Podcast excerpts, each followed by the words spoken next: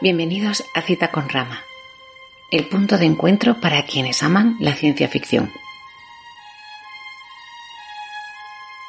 Un saludo desde la parte técnica y de producción de Emilio García Falque y de quien nos habla, María Vázquez. Empezamos.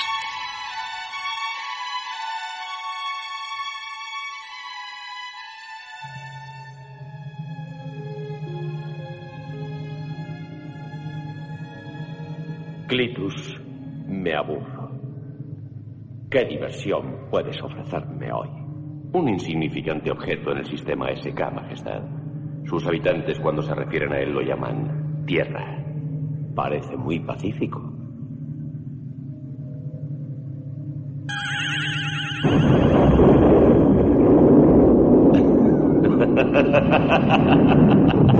No os fiéis de las apariencias, Majestad.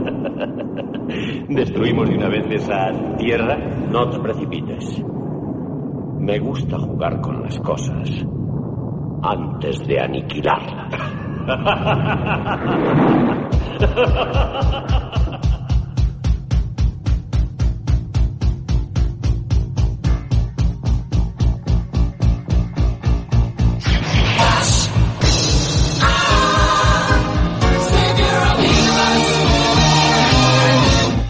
Dijo el poeta alemán Rainer Maria Rilke que la verdadera patria del hombre es la infancia. Ese país al que todos ansiamos volver alguna vez a lo largo de nuestra vida, y lo es, porque alberga todas nuestras ilusiones, porque es el momento en el que miramos el mundo llenos de asombro y dejamos volar la imaginación, aunque a lo mejor estaría mejor dicho que nosotros volamos con la imaginación. Las tiras cómicas que a principios del siglo XX aparecieron en casi todas las publicaciones periódicas fueron patrias de muchos niños y de otros no tan niños que descubrían nuevos y extraños mundos que recorrer y en los cuales vivir una aventura detrás de otra. Una de esas tiras fue la que Alex Raymond dibujó desde 1934 bajo el título de Flash Gordon. Hoy, en Cita con Rama, vamos a hablar de Flash Gordon y de cómo sus historias se convirtieron, para muchos, en la patria a la que volver cuando el mundo se volvía oscuro y triste.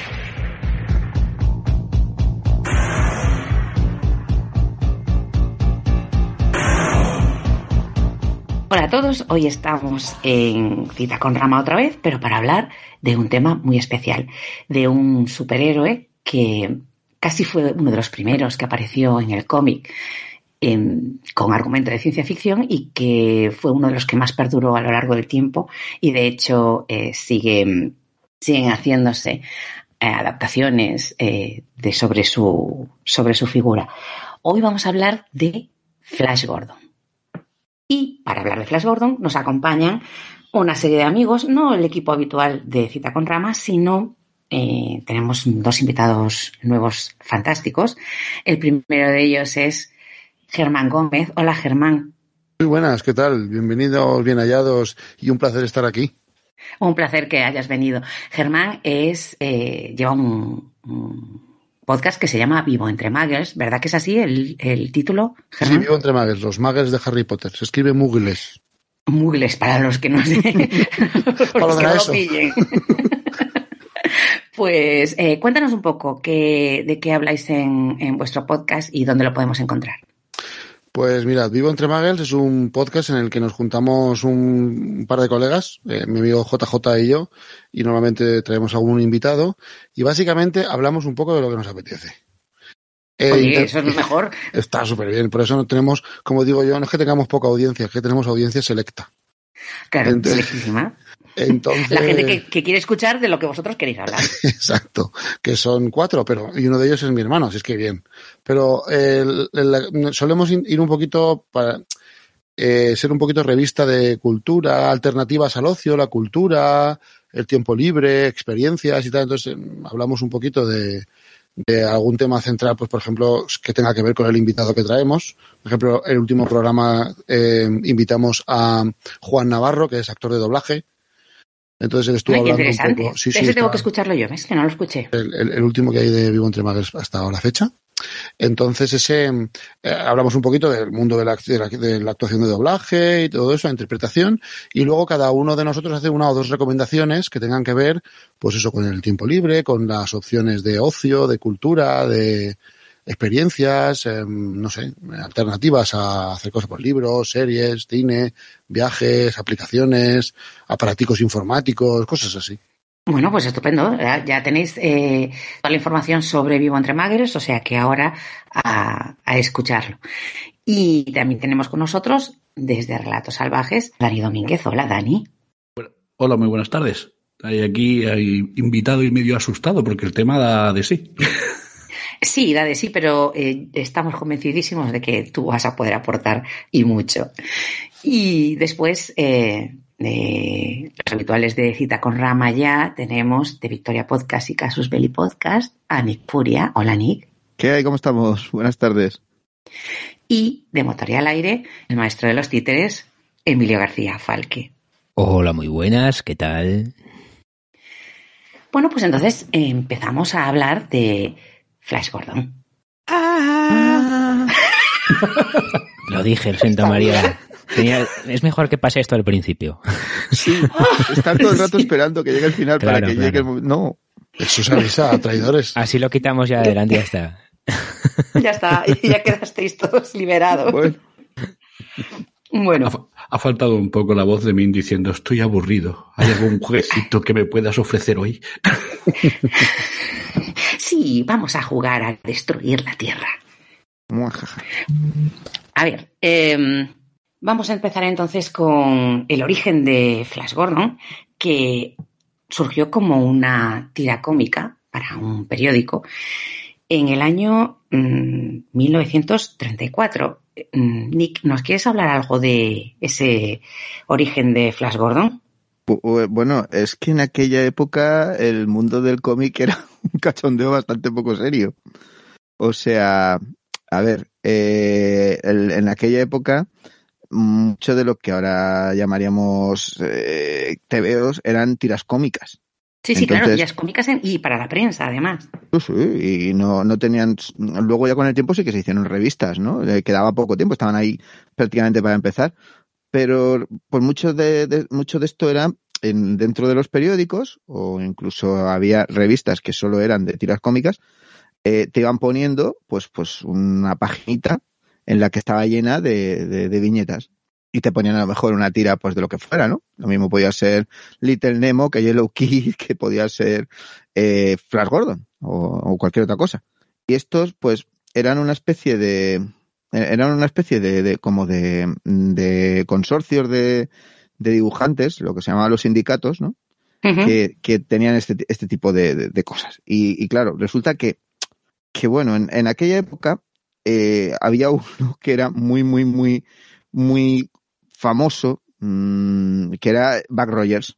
Para los que vimos la serie de televisión con sus eh, cosas tan también tan psicotrónicas, pues, pues nos trae muchos recuerdos. Buck Rogers aquí en, en España, pues se vio de otra manera, se publicó de otra forma, y digamos que no ha tenido la pegada que, que tuvo Rogers, perdón, que tuvo Flash Gordon, pero, pero vamos, que es un poquito el, el punto de partida, es el aventurero, que tiene unos cohetes absolutamente con una especie de biberones lanzables, con unas pistolas que, que disparan rayos que Dios sabe cómo, por dónde sale eso, eh, con, con, con, esa, con ese aspecto tan así, tan, tan extraño. Entonces, eh, era un, era una apuesta visual también un poco por, por lo que en aquella época pegaba mucho en, lo, en el pulp, que era, pues por ejemplo, cosas en plan John Carter de Marte y historias de estas. Y claro, mezclaba un poquito como, como mundo medieval, como mundo, eh, mm, como mundo futurista en un mismo sitio. Se suponía que Bar Rogers era un astronauta que se había quedado dormido y se despierta en el siglo XXV, ahí en el espacio. Y entonces, pues, pues se tiene que adaptar a este nuevo mundo y se convierte en el héroe de, de, esa tierra que acaba de descubrir, que es la propia tierra, pero en el futuro y tal. Entonces, pues de aquí, pues el, el, genio el genio de, esta historia, que sale Raymond, que es un dibujante que tuvo pues una carrera de lo más prolífica e impresionante, pues Alex Raymond hace una tira cómica diferente, pero que es bastante parecida. Resulta que precisamente, eh, eh, bueno, la, la, el, uno de estos, uno de estos consorcios de, de escritores, el, el, King Feature Syndicate, ¿no? que se dedicaba a eso, a, a venderle tiras cómicas a, a los distintos periódicos y demás. Oye, oye, por cierto, que, que resulta que es el sindicato que lo había fundado eh, William Randolph Hearst. Sí, era, Sí. El, era el que servía Mm. para sus para sus tandas de periódicos, ¿no? Para ese imperio Sí. que tenía él. Pues este ciudadano Kane tenía tenía el, el King Feature Syndicate que yo lo recuerdo porque luego también hizo, se metió en animación, hizo dibujos animados y los veía de pequeñito, ¿sabes? Sí, Los- Beetle Bailey y, Menudo. y Mandrake. Sí, Beetle Bailey me encantaban. Eso, eso los po- yo creo que soy de- ya demasiada edad, pero yo recuerdo cuando ponían en la televisión las, los dibujos animados de Beetle Bailey. Eran Ujú. divertidos. Y Popeye, bueno, claro. Pero, Sí, sí, sí. mm. Esto, todos esos eran de, de- de ese. Y este tío, pues por lo visto quiso quedarse con los derechos precisamente de John Carter de Marte. Sí, esa fue la primera opción, sí. Claro, lo que pasa es que Burroughs tenía ya un caché muy grande, ya había, además, se había metido en el tema del cine con lo de Tarzán y todo esto, eh, pues no, no cedió, por lo visto, y hubo problemas con, con su agente, y al final decidieron, pues, pues seguir un poquito con, con otro plan. Así que mm, le dijeron, a ver, eh, señor Raymond, queremos un personaje, pero así, en plan esto. Y entonces, claro, pues él se cogió esta, se cogió esta historia, se cogió la ciencia ficción que había en la época, en, la, en las pelis, ¿no? Y, y luego, pues, pues nada, eh, con otro colega que se llamaba Don Moore, que normalmente era el que escribía muchos de los guiones de, de estas, de estas tiras cómicas, pues en enero de 1934, pues se publica eh, Flash Gordon. Uy, una cosa que, em, que em, lo encontré yo mientras estaba buscando la información sobre, sobre Alex Raymond y la verdad es que eh, le empezó a dibujar un poco de, como de rebote, porque realmente era broker de Wall Street. Lo que pasa es que le pilló el crack del 29, era pobre. Y entonces, pues bueno, que tuvo una, una carrera efímera como broker. Se quedó broke. Sí, sí, que quedó totalmente. Totally broke. Hay Sí. gente, hay gente que no, no sabe, no sabe capear una crisis, ¿qué le vamos a hacer? Exactamente. Hombre, Y- este, este hombre lo supo capear muy bien, porque de, de, de- de hacerle crack a encima a Wall Street a, a cambiarse a, a, a dibujante, no, joder, Yo creo que fue, o sea, aparte de que el hombre tuviera efectivamente mano para el dibujo, fue la, la opción que, eh, que encontró. Es decir, ¿qué, puedes, ¿qué trabajo puedes encontrar? Que hubo más casos, ¿eh? hubo más casos en, en esa época. Estoy eh, intentando eh, acordarme del nombre de un ilustrador americano que también que trabajaba en una fábrica como de radiadores y que le pilló también la, no es Charles Dana Gibson, es otro, que ahora mismo no me... eh, Clarence Cole Phillips, eso, que no me, no me salía el nombre, Clarence Cole Phillips, que también le pilló el crack del 29 en una, en una, trabajando en una fábrica y se puso a dibujar, entró en un estudio de dibujante porque sí que es cierto que las publicaciones periódicas eran, estaban en alza, porque además eran muy baratas y eran, junto con el cine, eh, a un níquel, eh, que era el entretenimiento más, más barato que tenía la gente en esos tiempos de la depresión. Perdona que te había interrumpido yo, eh, Nick. Estábamos No, en el no, año que va. 34 cuando, cuando Alex. Raymond comienza a, a publicar. A ver, lo, eh, que a- tú comentas es que él, de hecho, en un principio no quería dedicarse a dibujar en absoluto. O sea, le convence su vecino. Porque él lo que, él, él cuando, cuando deja su trabajo, a ver, tampoco es que estuviera, no trabajaba, trabajaba en Wall Street, pero no era precisamente un, un, un agente de bolsa. Sí, era muy Él- jovencito además, tenía tener Sí. 18 años o así. Él llevaba, él llevaba solamente, pues eso, el papeleo. Él estaba, él, él se encargaba de, de la- del administrativo. Pero lo que pasa es que, claro, cuando se cerró el tema, él lo que le propusieron y se metió en un principio fue a, a- a gente de hipotecas. Entonces, eh, claro, en ese momento mucha gente empieza a ver desahucios, empieza a ver cosas de estas y, pues, pues él eh, le, le, le, meten en eso. Y se ve que no le debió de gustar mucho el trabajo porque cuando su, su vecino le dice, oye, mira, yo estoy dibujando tiras cómicas. Eh, tenía, el- el- bueno, su, su vecino, eh, aquí es menos conocido porque es- se llama Russ Westover, es otro de estos dibujantes de la época, de la época así valiente, esta época heroica del principio, ¿no? De- del cómic. Pues este hombre le, le convence para que se fuera con él. Y entonces, durante unos años, pues él empieza a, a participar, al principio, al principio solamente haciendo algunas cosillas, haciéndole dibujillos y tal. Luego, Sí, a lo mejor haciendo fondos o, algunas partes de las viñetas, sí, sí. Sí. Se, trabajaba, se trabajaba de esa manera, vamos. él fue, en principio eso, era asistente de, de, varios dibujantes y luego pues empieza a tener el tío bastante entidad porque da algunos pelotazos con algún personaje que estaba que estaba eh, sacando en ese momento pues, pues un poquito la, punta. Y resulta que, claro cuando le dice le dicen mira nos pasa esto queremos algo como John Carter de Marte y como Buck Rogers pero no nos sale y entonces pues eh, tiene que ser algo distinto y tal. Dice bueno en principio le propusieron que fuera algo así como como Julio Verne pero en plan más moderno. Y él, él dijo bueno no sé creo que tengo algo en la cabeza y el hombre, pues cuando se quiere dar cuenta de, de habla con este, con el, con, eh, con Don Moore, y, y, y, empiezan así, pues no sé, me parece que podíamos coger esto de aquí, coger esto de allá, y acaban haciendo, bueno, acaban haciendo eh, este personaje, ¿no? Que es, que es, que es absolutamente, bueno, es, es flipante, o sea, claro. Eh, sí, sí que, que lo tenemos, es, sí que lo es. Los que tenemos en la cabeza el personaje de la película decimos, bueno, tampoco se parece, originalmente no, no es lo mismo, ¿no? Pero claro. Ah, no, no, no, porque claro, en, eh, este Flash Gordon con su pelo corto y rizadito, así tan, tan peinado él, ¿no? No se parece al, a, como luego lo... Que, que, en origen no jugaba fútbol americano. No, al polo, era jugador de polo. al polo, dices, pero ¿cómo? sí, sí. Perdona, ¿tú te imaginas que tienen que hacer la pelea esa ahí en, en, en el palacio? En el salón de, de mil. Con, con, unos palos de polo montados a caballo. O sea, eso, esa escena hubiera sido... Esa hubiera sido muy buena. Pues hubiera eso, sido muy buena. Eh, bueno, eh, ya estaban los personajes que iban a, que iban a ser. Eh, pues, pues Hans Zarko, nuestro querido científico loco favorito, y, y Dale Arden, la, la, eterna novia, que a ver cuando se casan de una vez, joder. Y, y, bueno, pues nada, el, la historia de, de, que se acercaba a un planeta que iba hacia la Tierra, el planeta Mongo, que se estaba acercando, pues es la historia de la historia de, de cuando los mundos chocan, ¿no? Sí, sí, sí, sí, sí, efectivamente. Es un que por cierto, vamos a hacer un poco de spoiler. Eh, hablaremos de cuando los mundos chocan en breve, ¿verdad? Sí, Uy, sí. yo quiero. Yo quiero. Mucho no decimos cómo, ni, do, ni cuándo, ni dónde, pero hablaremos de esa película, entre otras, en próximos programas de Cita con Rama. Perdón, a mí, sigue. A mí me parece impresionante esa película, me deja flipado. Pero bueno, eh, la, la, la, volví a ver hace poco porque además he tenido la suerte de conseguir la original en DVD y me encanta. Eh, bueno. Una, una, anotación con el tema de Flash Gordon y el casamiento. Aquí lo único serio es Mongo, que está empeñado en, en casarse con Dale. O sea, lo propone, la secuestra, me quiero casar con ella, pero no, no hay forma. Sí, para, es decir, para un pretendiente serio que tiene, esta chica no le hace ni caso, pero bueno, es que... No, no, no hace ni caso y aún encima el resto se empeñan en salvarla. Que, no, no, es, es tremendo, es tremendo. Este es un, un, un sino muy triste, el de, el de Dale Arden.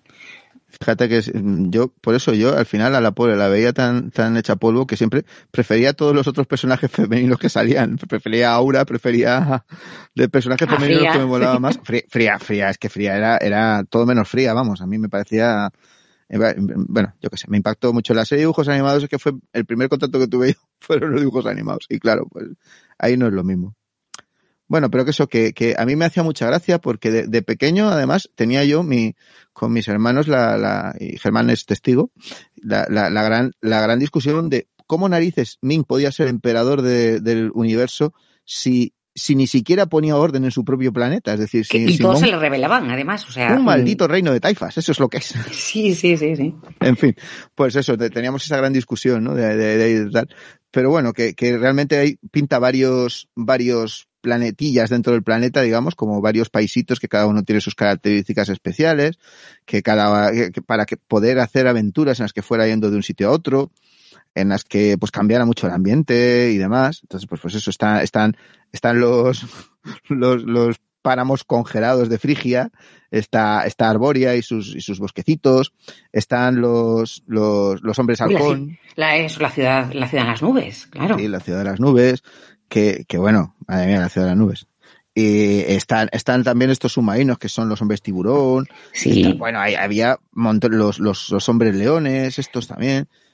Ah, pero, pero vamos a hacer una cosa, vamos a, porque a, a, aunque a mí me cuesta pensar que alguien no haya, no haya visto no solamente la película, sino leído alguno de los, de los tebeos de Flash, de Flash Gordon, vamos a, a explicar cómo llega Flash Gordon a Mongo. Cuéntanos. Ay, pero ¿por qué? Bueno, es, ay, vale.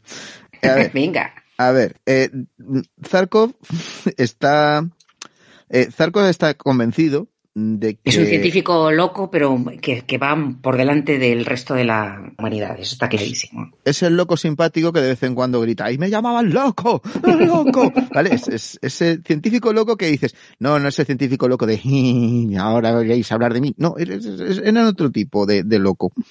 Y, y, es, y es Tomajo y el tío ha inventado pues un cohete eh, a, a, propulsión propia. No, no vamos a entrar en el tema de la propulsión porque... No, no, no, porque... No, es que a ratos hace daño. Eh, bueno, pues el, el, caso es que el doctor Zarkov mm, ha fabricado un, un, cohete y quiere ir a ese planeta que va a chocar contra la Tierra.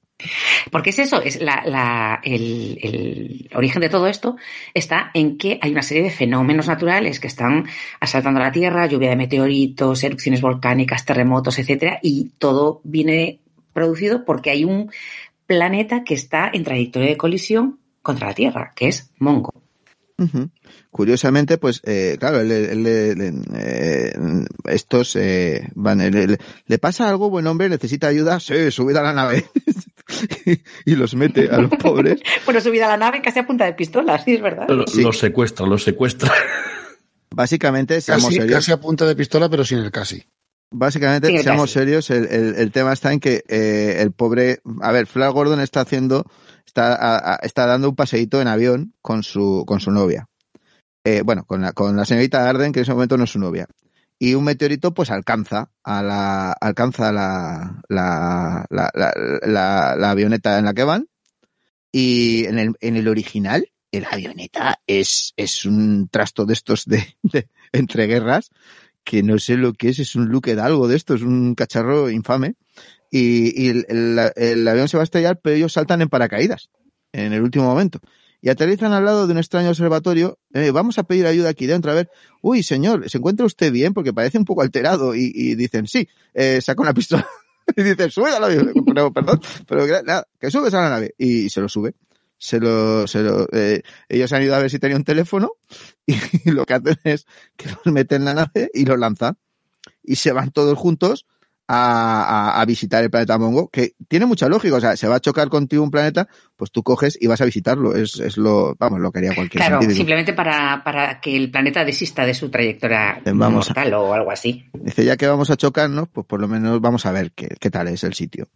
Bueno, y, yo, yo, quiero recordar, yo quiero recordar que, sí. que Zarkov estaba convencido de que era un ataque, que no era fortuito. Sí, sí, sí, sí, la, sí. Era, él, él que, tenía exacto, la idea que de que, que lo que fuera a impactar, lo que estuviera, eh, creo que estaba empujando la luna o no sé qué, cosas de esas, Hombre, era, era a propósito. Entonces él decía que... En vamos, la película se ve más claro. claro. En la tira cómica original son hay dos viñetas entre hemos caído en el, con el paracaídas delante del observatorio. Uy, voy a ver si este señor tiene un botiquín y estamos en una sí. nave volando, joder. O sea, básicamente es, es, es, una cosa así como, como muy, no sé.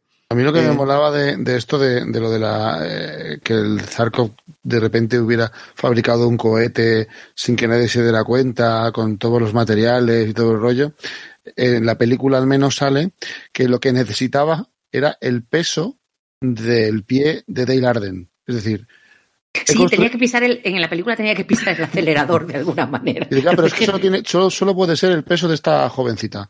Así es que vamos, o sea, te curras un cohete que no veas, que puede eh, autopropulsarse y necesitas un, un, un, pie en concreto, pues tío. Cómprate un, una guía telefónica y la pones, yo qué sé, si la necesitas tampoco pesaría mucho más.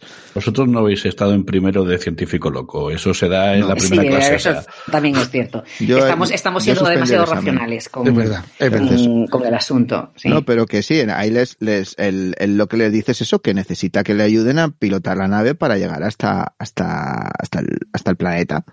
Pero... Hasta el planeta Mongo, que además, eh, si mal no recuerdo, quería destruirlo. Es decir, eh, sí, sí. quería. Y, una y, vez allí. Eh, sí. Sí, una, un, sí, eso. Que, no, no, perdona que te, que te he cortado. Que una mm. vez allí pretendía ver cómo podía hacer para destruir el planeta, desviarlo, patatín y patatán. Y claro, pues ahí está ese, ese, ese momento épico en el que esquivando las nubes de meteoritos y, y metiéndose de, de, de, consigue llegar hasta ese, ese misterioso planeta Mongo Es que, jolín, el nombre me eh, tantos años y todavía me hace gracia el nombre. Pues el, planeta, el planeta Mongo este que, que, bueno, que se está acercando a la Tierra y que trae la, trae la, trae la muerte y la destrucción a, todo, a todo el, a todo el, a todo el mundo. Y claro, pues ahí es donde está todo este pollo que hemos dicho, ¿no? Este Mingel despiadado, ¿no? Este gran emperador que los captura, que bueno, luego viene el tema de vamos a buscar la resistencia local y nos unimos a ellos. Y, en fin, y ahí empiezan toda una serie de aventuras que, que se van a ir extendiendo por todo, por todo el, por todo el, cosmos al final, porque al principio las aventuras empiezan en Mongo, pero luego ya enseguida, uf, acaba por todas partes. Y además es que eh, desaparece la amenaza eh, a la Tierra y se dedican a, bueno, primero a hacer turismo por turismo aventurero, ¿eh? ojo, por Mongo y después eso por el, por el resto de, sistemas, incluso de otros sistemas mm, otros sistemas solares.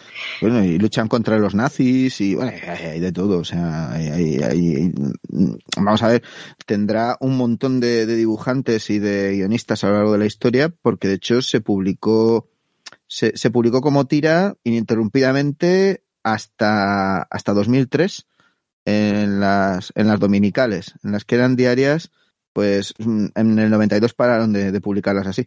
Sí, pero o sea, ininterrumpidamente, desde 1934 a 1992. Es un, hito, es decir, hay, hay otras eh, tiras cómicas que se han publicado durante muchísimos años también, pero esta realmente... Sí, sí, di, perdón. No, decía el Príncipe Valiente, que también lleva... Eh, pero bueno, del príncipe valiente para otro día. Eso. bueno, eso no pega aquí con ramas, pero vamos. Qué, tremendo. El príncipe valiente y Hal Foster, por Dios. Pero bueno, eso, es otra historia, sí. Y es otro estilo también, aunque, aunque en el fondo pues sean eso, son, son aventuras de... Son aventuras de héroes que, que intentan... sí. sí. Desfacer en tuertos para allá por donde, allá por donde van. Sí, la verdad es que el personaje de Flash Gordon es eso, es un caballero andante del espacio que tiene a sus alegres compañeros y, que, bueno, pues tiene a su dama, tiene a su, pues eso, es un, capitán trueno del cosmos, una cosa así, que, que, bueno, engancha, la verdad es que engancha. Eh, no sé. Eh, la principal diferencia que hay entre el Space Opera, que es Flash Gordon, y Capa y Espada, que vamos a poner el Capitán Trueno y toda esta gente, es con qué te pego y en qué me muevo. O sea. Sí, nada más, exactamente, sí, tienes toda la razón tiene toda la razón Dani, es, eh, es el modo de transporte, bueno, que vas a caballo en galera y, vas en esas naves espaciales fantásticas o, y, te mueves de un planeta a otro, no de una isla hasta tierra firme, por ejemplo. ¿no?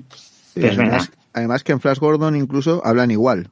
O sea, también es un poco de, oh, ¿a dónde vais?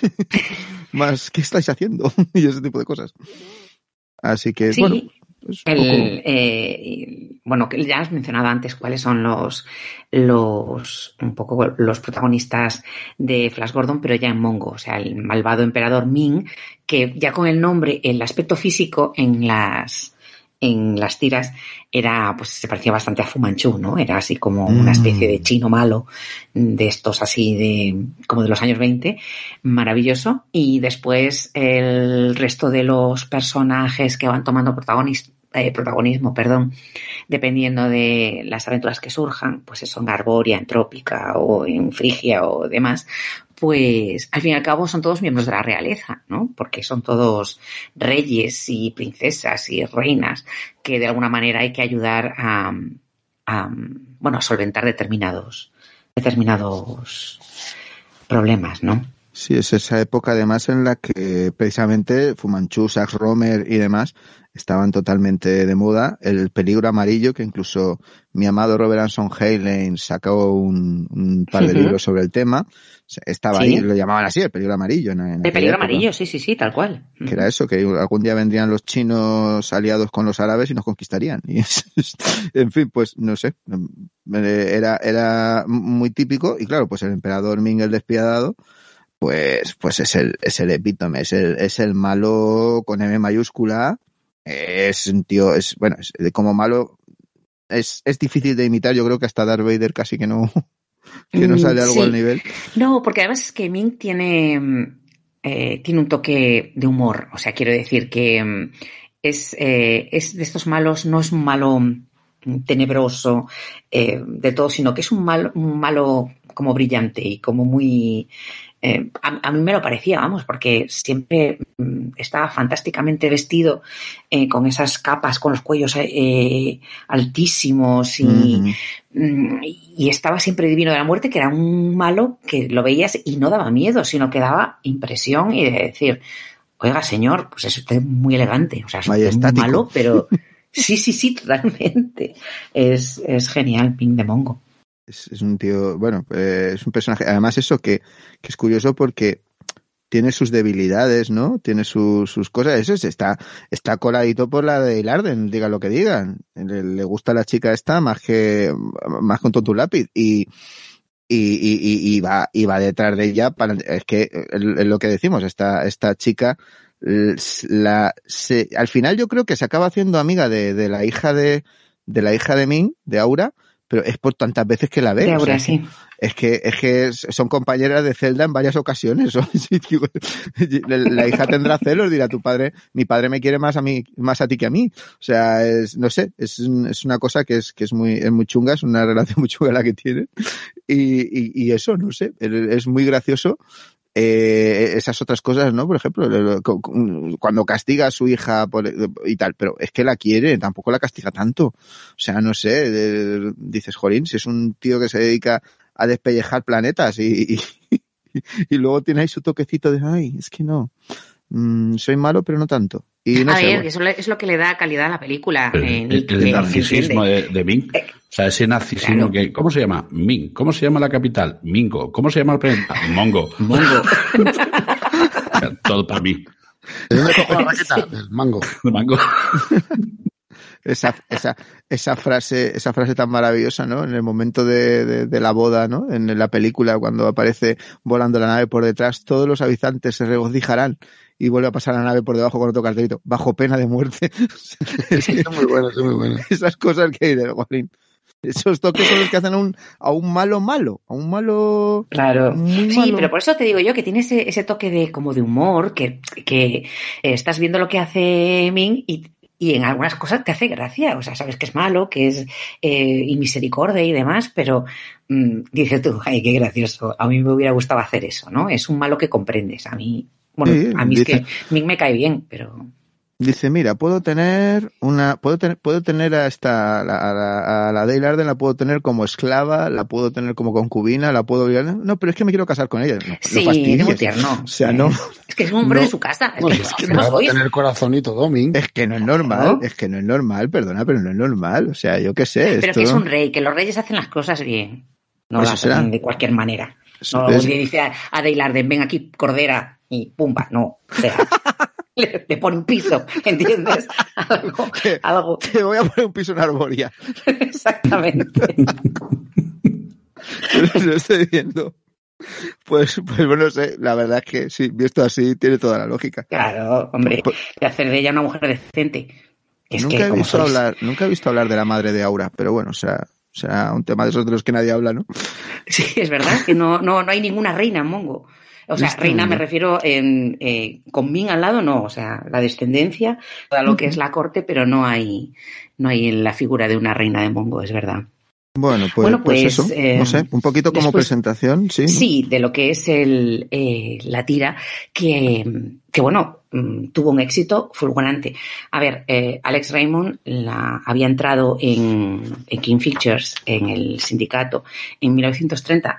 Por cierto, que la primera mm, tira cómica que dibujó para, para King Features antes de, de Flash Gordon fue eh, El agente secreto X9 y a que no sabéis quién hizo el guion de ese, de, ese, de esa tira, Dashiell Hammett. O sea, es que sí, claro, sí. tenían, que, tenían que funcionar bien las tiras cómicas sí o sí con esos guionistas. O sea, mm, y bueno, y después eh, fue cuando le encargaron a hacer la, digamos, la tira arriba a la Back Rogers. Por cierto, que Back Rogers era del otro sindicato, ¿sabéis? De, de, que no me acuerdo cómo se llamaba, el, pero era del otro sindicato de prensa. Y tengo apuntado por aquí que a finales de los años 30, esta eh, Flash Gordon comenzó a publicarse en 1934 y a finales de los años 30 se publicaba en más de 130 periódicos, eh, la verdad no solamente en Estados Unidos, sino en otros países. La habían traducido a ocho idiomas y la leían más de 50 millones de personas. O sea, mm, casi le gustaría a algún eh, TV o cómic o incluso página web que, eh, que la leyeran todos los días 50 millones de personas. Es que es increíble. Son, es también una de las razones por las que perduró tanto en el tiempo y además se ha convertido en una especie de icono pop, ¿no? Mm, de... Ya, ya, tenía, ya a los dos años de salir la, la esto sale el primer serial de, sí, en el año 36, es verdad. Que eran, eran trocitos pequeños que duraban, eran episodios que duraban 10 minutos, 15 minutos, que se ponían como el nodo, a veces, antes de una película, y entonces pues te ponían uno o dos de esos y luego te ponían la peli. ¡Guardia! ¡Guardia! ¡Aquí! Se han escapado, señor. Ya lo veo, estúpido. Da inmediatamente la alarma. Imposible, señor. El sistema de comunicaciones se destruyó con la explosión. Ve a la sala de radio y comunica que el doctor Zarkov y Flash Gordon están en libertad en Mongo. Anuncia que el emperador Mick recompensará a aquel que los capture vivos. Zarkov es muy listo. Irrumpió de repente en mi laboratorio y destruyó la fuente de energía del polvo letal. Pero no la habrá destruido por completo, Majestad. No, pero el daño que causó demorará mi conquista. ¿Por qué iban vestidos de frigianos? Porque es muy probable que Flash Gordon se aliara con la Reina Fría. Rescatarían al general Luke y regresarían para apoderarse de la Polarita en Frigia. ¿Polarita? ¿Qué es eso? El único antídoto que existe contra el polvo letal. Y solo puede encontrarse en las desérticas tierras del norte de Frigia. Flash Gordon y Zarkov no deben escapar.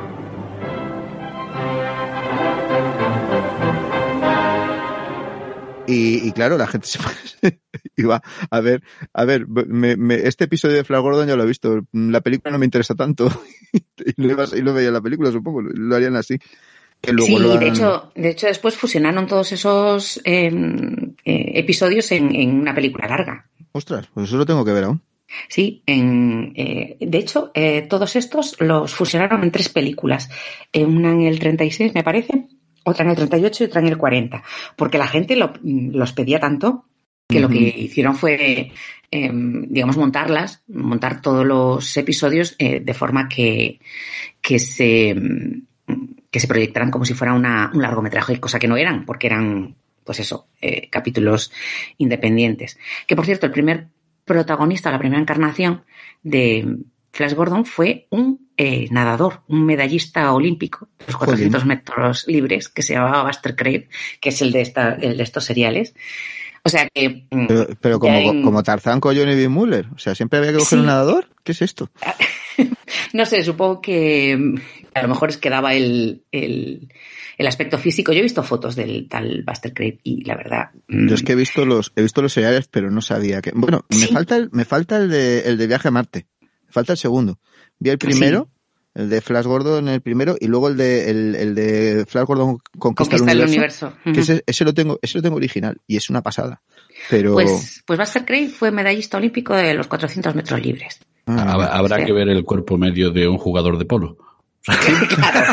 Es que tú, yo, yo, es que pienso, claro, y digo yo, ¿quién juega el polo? Pues el príncipe Carlos de Inglaterra. Entonces, pues. Ah. Ya sabes, o sea, ya. Acabamos de matar, acabamos de matar el, glamour. A patadas. Y claro, este señor, pues, pues como Johnny es a lo mejor incluso la razón de escoger un nadador fue que Johnny Weissmuller eh, había sido escogido para, para las películas de Tarzán, ¿no? Que, que, que era un éxito también. Entonces, pues, bueno, pudo, haber eh, ido por ahí, ¿no? Pero también podían haber escogido un, un jugador de fútbol americano.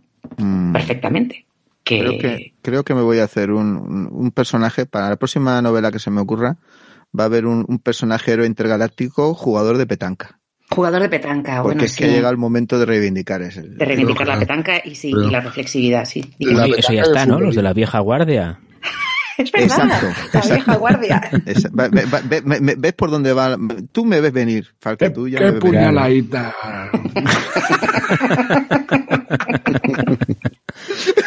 Por cierto, que ahora voy a meter la cuña yo, que podéis eh, escuchar los, eh, los relatos de la vieja guardia adaptados de una manera maravillosa en Relatos Salvajes, en el podcast Relatos Salvajes, que hoy no tenemos a Doc aquí con nosotros, pero sí que mm, hacemos eco de, de, su trabajo. Y además escucharéis alguna voz conocida por ahí. Tenemos algunas voces por ahí. Sí, sí alguna. alguna voz encontraremos. A mí no me miréis, que yo, yo, en ese todavía no me he metido. todavía, pero ya lo has dicho todavía. Ha sonado todavía, ha sonado todavía demasiado. Sí, todavía. Bueno, pues eh, estábamos con las con el éxito que, que tuvo la tira cómica de, de Flash Gordon. Alex Raymond no fue el dibujante toda, durante toda la aparición de, las, de estas tiras cómicas, principalmente porque él se murió a finales de los 50, me parece, en un accidente de coche en el 56, creo que, que fue, y a partir de ahí, pues eh, lo sustituyeron una serie de, de dibujantes, varios y otros, y también fueron otros guionistas. Yo he encontrado, que lo mencionabas antes, eh, Nick, cuando estábamos antes de empezar a grabar, uno de los guionistas de, de Flash Gordon es Harry Harrison, uh -huh. que es un es autor, se lo comentaba, ay, se lo comentaba, no, se lo comentaba Emilio, perdón, que es el autor de una de mis novelas favoritas, que es Hagan Sitio, Hagan Sitio, que es la... Make room, make room, sí. sí. que es la en la que se inspira una película que me gusta muchísimo también, que es Hasta, hasta que el destino nos alcance, la de Soylent Green, de, protagonizada por... Por, Char, por Charlotte Heston, exactamente. Y, y, no sabía que había sido guionista de Flash Gordon, exactamente de 1958 a 1964. O sea que, de la misma manera que antes hablábamos de Dashiell Hammett, pues estamos hablando de unas de unos, unas personas, unos escritores que, que le iban a dar calidad al, al producto sí o sí, ¿no? Hombre, con ese, con ese personaje. La verdad es que pasó bastante gente por, por la tira cómica sí. aquella. Y algunos, pues, pues son, son míticos. O sea, no sé. Eh, fíjate, eh, por ejemplo, Gray Morrow, pues estuvo haciendo esas tiras y él es el que creó, por ejemplo, la cosa, el de, sí. pero la cosa del pantano. La cosa del pantano, sí, sí, sí. Eh, yo qué sé, o sea, ¿sabes? Gente que dices, jolín, macho, pues no. Sí, no que ha sentado no... las bases de lo que es el, la, el, el TVO, ¿no? O sea, lo que es la viñeta cómica desde, uh -huh. desde, desde sus orígenes casi. Sí, y de hecho, eh, por ejemplo, hubo eh, algunos países que no consiguieron el, el copyright de Flash Gordon, pero aún así hicieron sus propias versiones de Flash Gordon en, en, en bueno, en, en, determinadas circunstancias, porque por ejemplo, eh, Edgar P. Jacobs, el que, el que hizo Blakey Mortimer, ¿no? Sí. En Bélgica, durante la ocupación alemana, pues él publicó por, bueno, él, él, él, hizo una, un Flash Gordon, ¿vale? Distinto del Flash Gordon oficial. Y en Italia, también durante el, el, gobierno de Mussolini también hubo un Flash Gordon que no tenía nada que ver con el otro Flash Gordon, pero que eran sus aventuras pintadas como le dio a la gana a, a quien estaba en ese momento. Y bueno, pues eso, eh, aquí en España podríamos hablar de Diego Valor o la saga de los Arnal, pero, pero vamos que... No, pero que eso son... le tenemos que dedicar a otro programa. Son, son, cosas para otro, para otro sí, momento. Sí, para otro programa. De hecho, pero bueno, aquí en España, en, en el año 38, se empezó a publicar eh, Flash Gordon, el Flash Gordon americano, por así decirlo, en la revista Aventurero. Lo que pasa que la guerra civil, digamos que interrumpió la, la publicación, que solamente se retomó después de la, de la Segunda Guerra Mundial y hubo eso, sus adaptaciones patrias, pero eh, si mal no recuerdo, a finales de los 50 ya se volvía a publicar esto, mm, las viñetas de Flash Gordon. Yo el otro día hablando con mi padre, que mm, eh, sé que es, un, es uno de los personajes que más le, que más le gustaban, me contaba que eh, cuando él era pequeño, pues a lo mejor, pues estamos hablando de principios de los años 50, pues a lo mejor tendría pues cinco o seis años. En, mi abuelo tenía eh, amigos que, se, que estaban viviendo en Argentina pues eh, algunos habían ido por trabajo, otros exiliados, etcétera, y estaban en Argentina y siempre mandaban cosas, ¿no? Principalmente libros, porque mi abuelo era un devorador de libros, y mandaba para los hijos, les mandaba tebeos argentinos.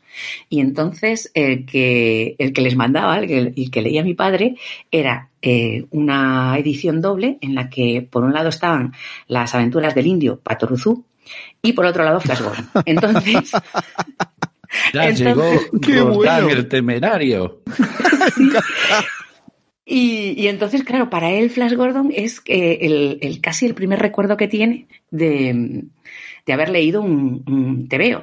Después ya, eh, cuando, cuando eh, leía otros, ¿no? Pues eso, eh, Diego Valor, a lo mejor, el Capitán Trueno y tal, pero, pero su primer recuerdo, curiosamente, es Flash Gordon cuando no lo vi en España, sino porque se lo mandaban de, de Argentina. Es una, una porque le dije, le dije que estábamos preparando este, este programa y ya me empezó a saltar ahí todo el hombre, Flash Gordon, que no sé. Digo, vaya, pues mira, esto no lo sabía, déjame que lo voy a apuntar. Y, y eso, bueno, pues eh, simplemente una anécdota personal, ¿no? Para, para decir que sí, que en España sí que se, se publicó y después que hubo muchísimas, pero yo recuerdo una creo que debía ser de los años 90 o algo así, o finales de los 80 o los 90, una recopilación de todas las viñetas de Alex Raymond en tomos. No sé quién lo, quién lo sacó, RBA, no, no sé, bueno, alguna editorial de esta.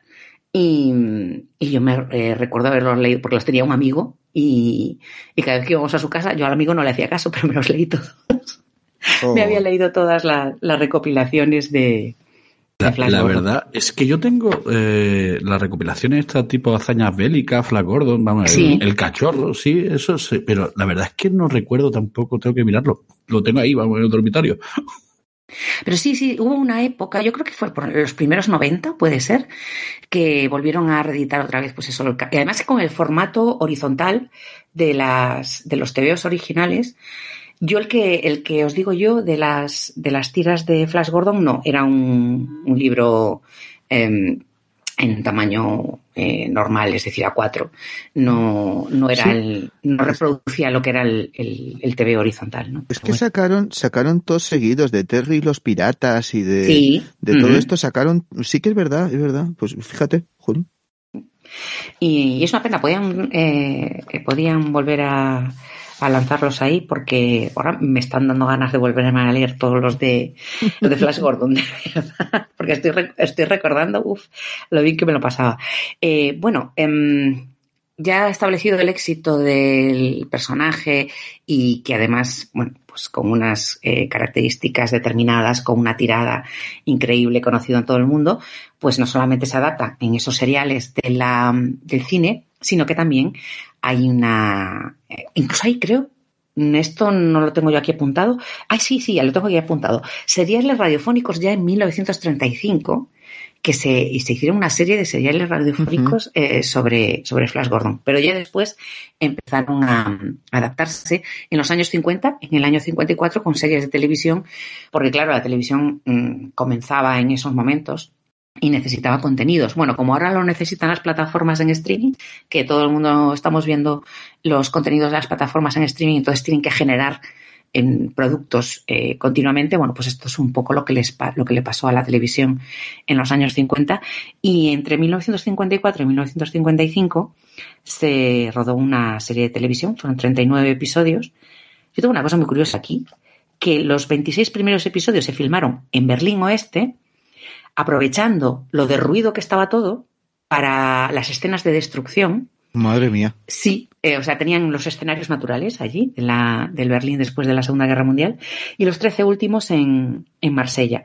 Madre y mía. el protagonista, bueno, eh, era por lo visto, este ya no era atleta, era un modelo, se llamaba Steve Holland. Ahí lo dejo. ¿Qué cosas? Sí, sí. Pero bueno. Y después ya nos vamos a una de las adaptaciones, yo creo que más exitosas de, eh, de Flash Gordon y más naturales también, que son las series de dibujos animados. Porque entre 1979 y 1980, digo adaptación más natural porque era una tira cómica. Entonces, la tira cómica, pues la adaptación natural es una, una película de dibujos animados y las nuevas aventuras de Flash Gordon, que estas ya las pudimos ver aquí en España. Bueno, yo por lo menos la vi en, en, En la televisión autonómica, en la televisión de Galicia. No sé si vosotros. Hubo un eh, tiempo que la echaron en la 2, creo, cuando era muy pequeño. Pero. Yo, no la llevo a ver. ¿Pero de imagen real? No, no, no, no, no, de dibujos de, animados. dibujos animados. Sí. La que vimos nosotros fue mucho más moderna, ¿no? Fue de los 90. No, ¿tú, dices la de, ¿Tú dices la de los defensores de la Tierra? Claro, esa Aquella es la, que estaban con Phantom. No, no, no, no, no, no, la de Flash, la que veíamos en Canal No. La, no, esa, esa es de, esa es la de los, la, esa es la de los del 70 o principios del 80, la que se hizo casi con, sí. sí, que sale casi con la película. Sí, sí, sí, sí, justo, justo. Porque sí, yo, yo me acuerdo, vamos, yo tenía siete, siete años o así y, y, creo que la pusieron en la 2 o algo de esto. No recuerdo bien, pero sí que sí que sé que sí que sé que la vi, pero vamos, siendo todavía muy nano y que luego ya en Canal No la volvieron a poner. Eso sí que es verdad.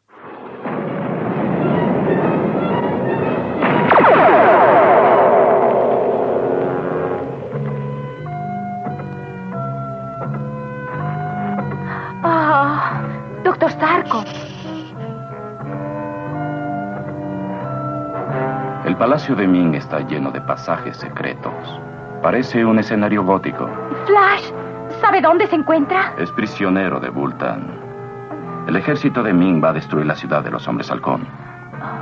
Pero conociendo a Flash, buscará la forma de escapar. ¿Y cómo escaparemos nosotros, doctor? Estoy pensando cómo hacerlo. Oh. Vienen los guardias. Debo partir. Después hablaremos. Ming es tan brillante como cruel, pero podremos vencerlo.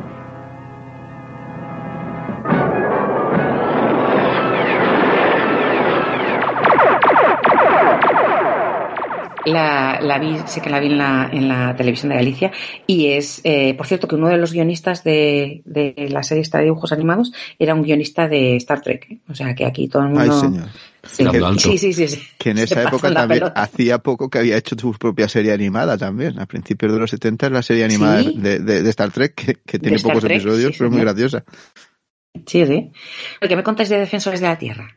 Oh, madre mía. Pues aquello, aquello era, a ver, era de los personajes que pertenecían a la, a, a esto, a, a King Features, pues estaba Phantom, el hombre enmascarado, ¿no? Uh -huh, sí. El, que te, el, el, el, fantasma que camina, ¿no? Eh, sí. Estaba Mandrake el mago también. Y entonces, pues, eh, esos formaban un equipo, que eran los defensores de la Tierra, que luchaban contra, contra, contra Ming, que seguía con sus planes para dominar el mundo y tal, y entonces pues tenían eso. Porque tenían era su... inasequible el desaliento. Sí. Es increíblemente inasequible, vamos, es total. Y claro, pues desde la isla de la Calavera, donde estaba, donde estaba la base secreta del fantasma, pues ahí era, tenían su helicóptero, tenían sus navecitas, tenían sus cosas y, y luchaba contra, contra los, los, los, agentes de Ming y eso, estaba chulo. Y ahí sus es, hijos, y sus hijos. Sí, porque ahí, ahí Dale y Flash sí que se habían casado, aunque curiosamente... Tampoco se decía, tampoco se decía. A ver, es que es eso, ahí, ahí quería entrar yo y me, me, me, me gusta mucho, Dani, que hagas hincapié sobre el tema, porque es que es algo que, o sea, vamos a ver. Yo creo que se amancebaron. ¿Cuántas veces se interrumpió la boda entre Ming y Dale Arden? Hostias. Un montón. Es la boda más sí. interrumpida de la historia. Sí, sí, o sea, sí. Se, ha intentado, se han intentado casar más veces que la novia la fuga.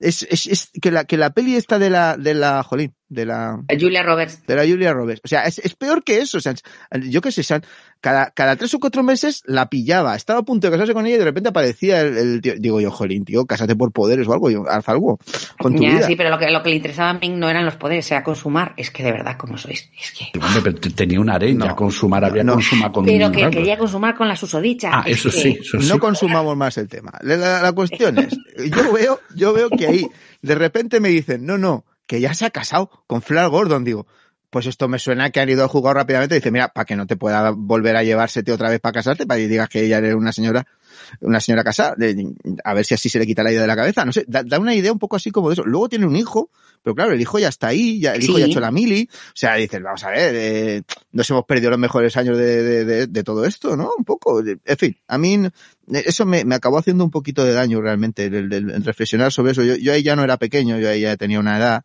de decir, jolín, tío. Y ya, ya empezabas a atar cabos. Sí, lo que me he perdido yo por son. aquí por entre medio, claro.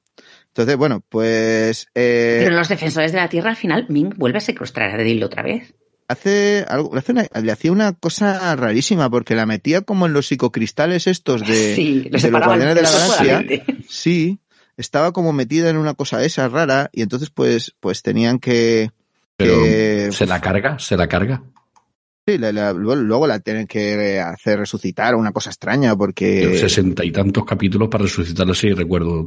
Es un trauma de mi infancia también. no me acuerdo de los capítulos, pero es que luego yo, que era muy fan de los Guardianes de la Galaxia, de los Galaxy Rangers, es que le pasaba lo mismo a, a- a- al, al, al- este, al, al capitán Zachary, Zachary Fox. que le, le pasaba lo mismo con su mujer. Y yo digo, jolín, tío, no sé si voy a poder aguantar esto mucho tiempo más, ¿eh? O sea, ya le acabé cogiendo manía a los cristales. Yo ya veía un cristal y me apartaba. Digo, es que me, me No voy a acabar, que me absorban el cerebro. vale, voy a acabar en la psicocripta de alguien. No sé. A, a ti entonces no te trauma tanto. Es al principio muere Dale y luego el resto, o sea, ya a lo largo de todo el episodio, es la computadora de la base. Sí, sí, sí, sí. Le- la la, el- la conciencia de Dale entra en la supercom- la computadora Sí. esta, no me acuerdo cómo se llamaba, pero que es la que de alguna manera em, eh, coordina a todos los defensores de la Tierra. Es decir, que al final eh, Dale Arden acaba siendo la jefa. que si recordáis, esto es lo que le pasa a Toshiro, el amigo de el capitán De, Harlock. de eso, de, de Koji Kabuto. ¿Eh? ¿Eh? no, no, Hostia, qué no, Mazinger no lo toquéis. Mazinger no lo toquéis. No, Mazinger no. Le pasa a Harlock. Yo decía Toshiro, el del capitán Harlock, el que la, la Arcadia, Sí, sí, sí, estaba yo. la Arcadia está dirigida por la mente de Sí. Toshiro, y aquí he hecho un spoiler gigantesco, eh, que está Para dentro quien del no lo haya ordenador. visto. Para y, quien no luego haya visto. también, y luego también es la supercomputadora de la base que hay debajo de la isla de la Cartuja, de Iberia Inc. Sí, también es la mujer. Es la mujer de Trueno. de Se Trueno. llama Duna. se llama Duna. Y también los tres reyes magos, los Magi de, de, de- de Evangelio, Evangelion. también es la madre de la profesora. O sea, dices, eh, aquí hay alguien que tiene un trauma con que su madre está dentro del ordenador y le mira. Yo no tengo, no tengo otra explicación. O sea, esto es algo Son muy cristales. Son los cristales, Nick. Sí, sí. Y yo al final ya te digo, le acabé cogiendo manía a todo, a los ordenadores, a, la- a las, a las computadoras demasiado complicadas, a los, a los cristales. Ya dices, tío, es que, o sea, hay, hay el alma de alguien dentro de esto. De verdad, lo debes de estar pasando fatal en el siglo XXI. ¿eh? ¿Qué siglo has dicho? Ahí, lo tienes. Ahí lo ¿Eh, tienes. ¿Qué, qué siglo has dicho? Perdón. En el 21, que ya estamos en el 21. La leche. Dios. Me quedan cuatro para Back Rogers, ¿no? Oh, pelos. Pero aguantas, no aguantas, lo que sea. Ay, Coronel Adiring, espérame, ya voy. Bueno, eh, ¿más, más cosas de defensores de la Tierra. Pues eso, que tenían los juguetitos que estaban muy monos también. Y lo molaban todo. Y lo molaba todo. Tenía un montón de cacharrines así monos, tío. te molaba así, chan. Y la canción del principio también era bastante impactante. Uy, cántanosla, por favor. Es que solo me la sé en Valencia. O sea, que no Pues en Valencia. Defender la tierra. chin, chin, chin. Estaba muy bien. Bueno, Oye, que- pasemos a la otra cuestión. A, tienes que, tienes que cantar la canción de los defensores de la Tierra. Buah. Es que me, acuerdo del estribillo y de poco más. Pero mira, otro, tenemos que hacer uno, uno, un, un cita, un cita por las ramas Sí. de, de, de, de auténtico, auténtica canela fina. De decir, mira, vamos a, vamos a darle rienda suelta a la expresividad. Y entonces ya, yo ahí me atrevo, me arranco. Ahí, vale. Pero me has pillado hoy poco preparado. sí, y te, un no, poco- te, te pillo un poco oxidado, vale. nada. Entrenamos poco en karaoke, no te preocupes. El examen lo ha puesto en difícil, ¿eh? Sí. bueno, pues eh, ha habido más, eh, más adaptaciones de Flash Gordon. Una muy curiosa de la que estábamos hablando antes de, de empezar a grabar, que es una, vamos a decirlo, una especie de inspiración erótica en Flash Gordon que se llamaba Flash Gordon, Estás del de año broma. 74. Eh, que, bueno, vamos a dejar eh, simplemente anotado que es una película con ambiciones. Mm, Pocas. una ¿A, película. a eso se llama ambiciones? Sí, bueno, vamos a decirlo así. Oye, oye, que, que la nominaron en los, en los premios Hugo como mejor adaptación dramática en el año 1975, pero perdió en los premios con el jovencito Frankenstein. Mm, Bien, pues mm, lo dejamos así. Tiene una serie de hallazgos que yo creo que son eh, muy graciosos, pero Y tuvo una secuela que era eh, lo que estábamos comentando, ahora que no me acuerdo del título de la secuela, pero era algo así como Flash Gordon se encuentra con las cheerleaders espaciales o algo así. Algo así. Algo así, algo así. Sí. Era una cosa tremenda que, que mm, creo que no lo apunté porque quería, eh, quería olvidarlo, ¿no? Pero mm, Pero Flash Gordon no llega a ser exactamente una película pornográfica. Es, digamos, un poco sí, de, en de principio super destape, ¿no? De destape. Sí, es un poco como estas que, que había aquí de la paca Gabaldón y todas estas cosas, ¿no? Pero Pero vamos a ver. es que me ha salido así, perdón. Que no es Pepito Piscinas, que no es, que no es los vingueros, no me vengáis con esa. Pero no, lo que pasa es que, a ver, eh, en, en principio era sí que era una película porno. Lo que ocurre es que hubo un problema eh, con el lugar de rodaje, que creo que era el condado de Los Ángeles, y estaba ahí, ahí estaba perseguido en la pornografía. Entonces siempre que había que rodarlo en los condados vecinos o tal. Y para evitar la, mm, las denuncias y demás, pues se cortó, se censuró y bueno, y, y lo que digamos que la aportación artística por exigencias del guion es el destape, ¿no? Es decir, de repente a Dale Arden, que ya no se llama Dale Arden, se llama Dale Ardor, bueno, pues A ver, entonces a- pues ¿cómo- entra el calor y, y entra el calor y, y- y se saca la poca ropa que lleva encima. Ese María, cómo se llama el planeta de, de Ming. Ah, se llama el planeta porno. Como representante de Doc eh, de Relato Salvaje, debo decir que eso es lo que le da calidad a la película. La película. Totalmente. Pero si vas a conseguir que la vea y todo, sí, ya verás. Pero que sí, que sí, que Nick, que de verdad, o sea, eh, aunque solamente sea el tráiler, es, eh, es digno de estudio. Eh, yo lo dejo ahí. Es digno no de es estudio que estemos hablando de esto. Sí. Hombre, estamos hablando de todas las adaptaciones de Flash Gordon. Si realmente, eh, mm, eh, hombre, hubo secuelas de todas las películas que tuvieron grandísimo éxito dentro de la industria pornográfica, estaba pensando yo la adaptación o la versión porno de la Guerra de las Galaxias que tenía otro nombre, así como muy eh, como muy chusco también, ¿no? Bueno, pues que, que ¿cómo se llamaba? Eh, la Guerra Eh, de las Galaxias. Algo así, sí. A ver. Cosa de estos. Bueno, pues lo de Flash Gordon hasta tiene nivel. ¿Qué me estáis diciendo? De todas formas, es- ese tipo de obras siguen existiendo. Yo he escuchado, he escuchado que en el porno sigue habiendo parodias de, de películas de éxito. Digo escuchado, yo no lo conozco, ¿eh? yo no entro nunca en Bueno, la sí, sí, página sí, esas, pero, dicen, dicen que sí que vende. Oye, Me a han ver, si contado, hacen, me han contado. A ver si hacen una de 50 sombras de Grey, a ver cómo queda. No, eso lo harán Pues versión eso, ha normal. sido, eso ha sido muy bueno, Nick. Sí, no, no, no, no. Ha sido buenísimo, buenísimo, buenísimo. Super fan, más mil. Que sí. El porno dentro del porno. Es tremendo. Ay. Bueno, pues después de este inciso sobre el cine de calidad y el cine independiente, eh, vamos a continuar con eh, una de las últimas adaptaciones de... Digo una de las últimas porque en 2007 y 2008 hubo una, otra serie de televisión. Los responsables de Smallville hicieron una, una adaptación de Flash Gordon, lo que pasa que creo que no fue así como muy, mm, como muy exitosa. Yo no la he visto, no puedo hablar de ella, no sé cómo es ni cómo no, pero mm, además se cambiado bastante la historia, pero realmente el, el boom cinematográfico de Flash Gordon fue con la adaptación que se estrenó en 1980, eh, dirigida por Mike Hodges y producida por Dino de Laurentiis, que es la película de Flash. Ah, Exactamente, esa misma, con banda sonora de Queen. Y entonces aquí os dejo mm, rienda suelta y contadme eh, qué es lo que mm, qué es lo que os parece esa película. Yo la volví a ver anteayer, estoy absolutamente fascinada, maravillosa, es maravillosa. ¿Ha resistido el visionado? Sí, sí, sí, pero no solamente ha resistido.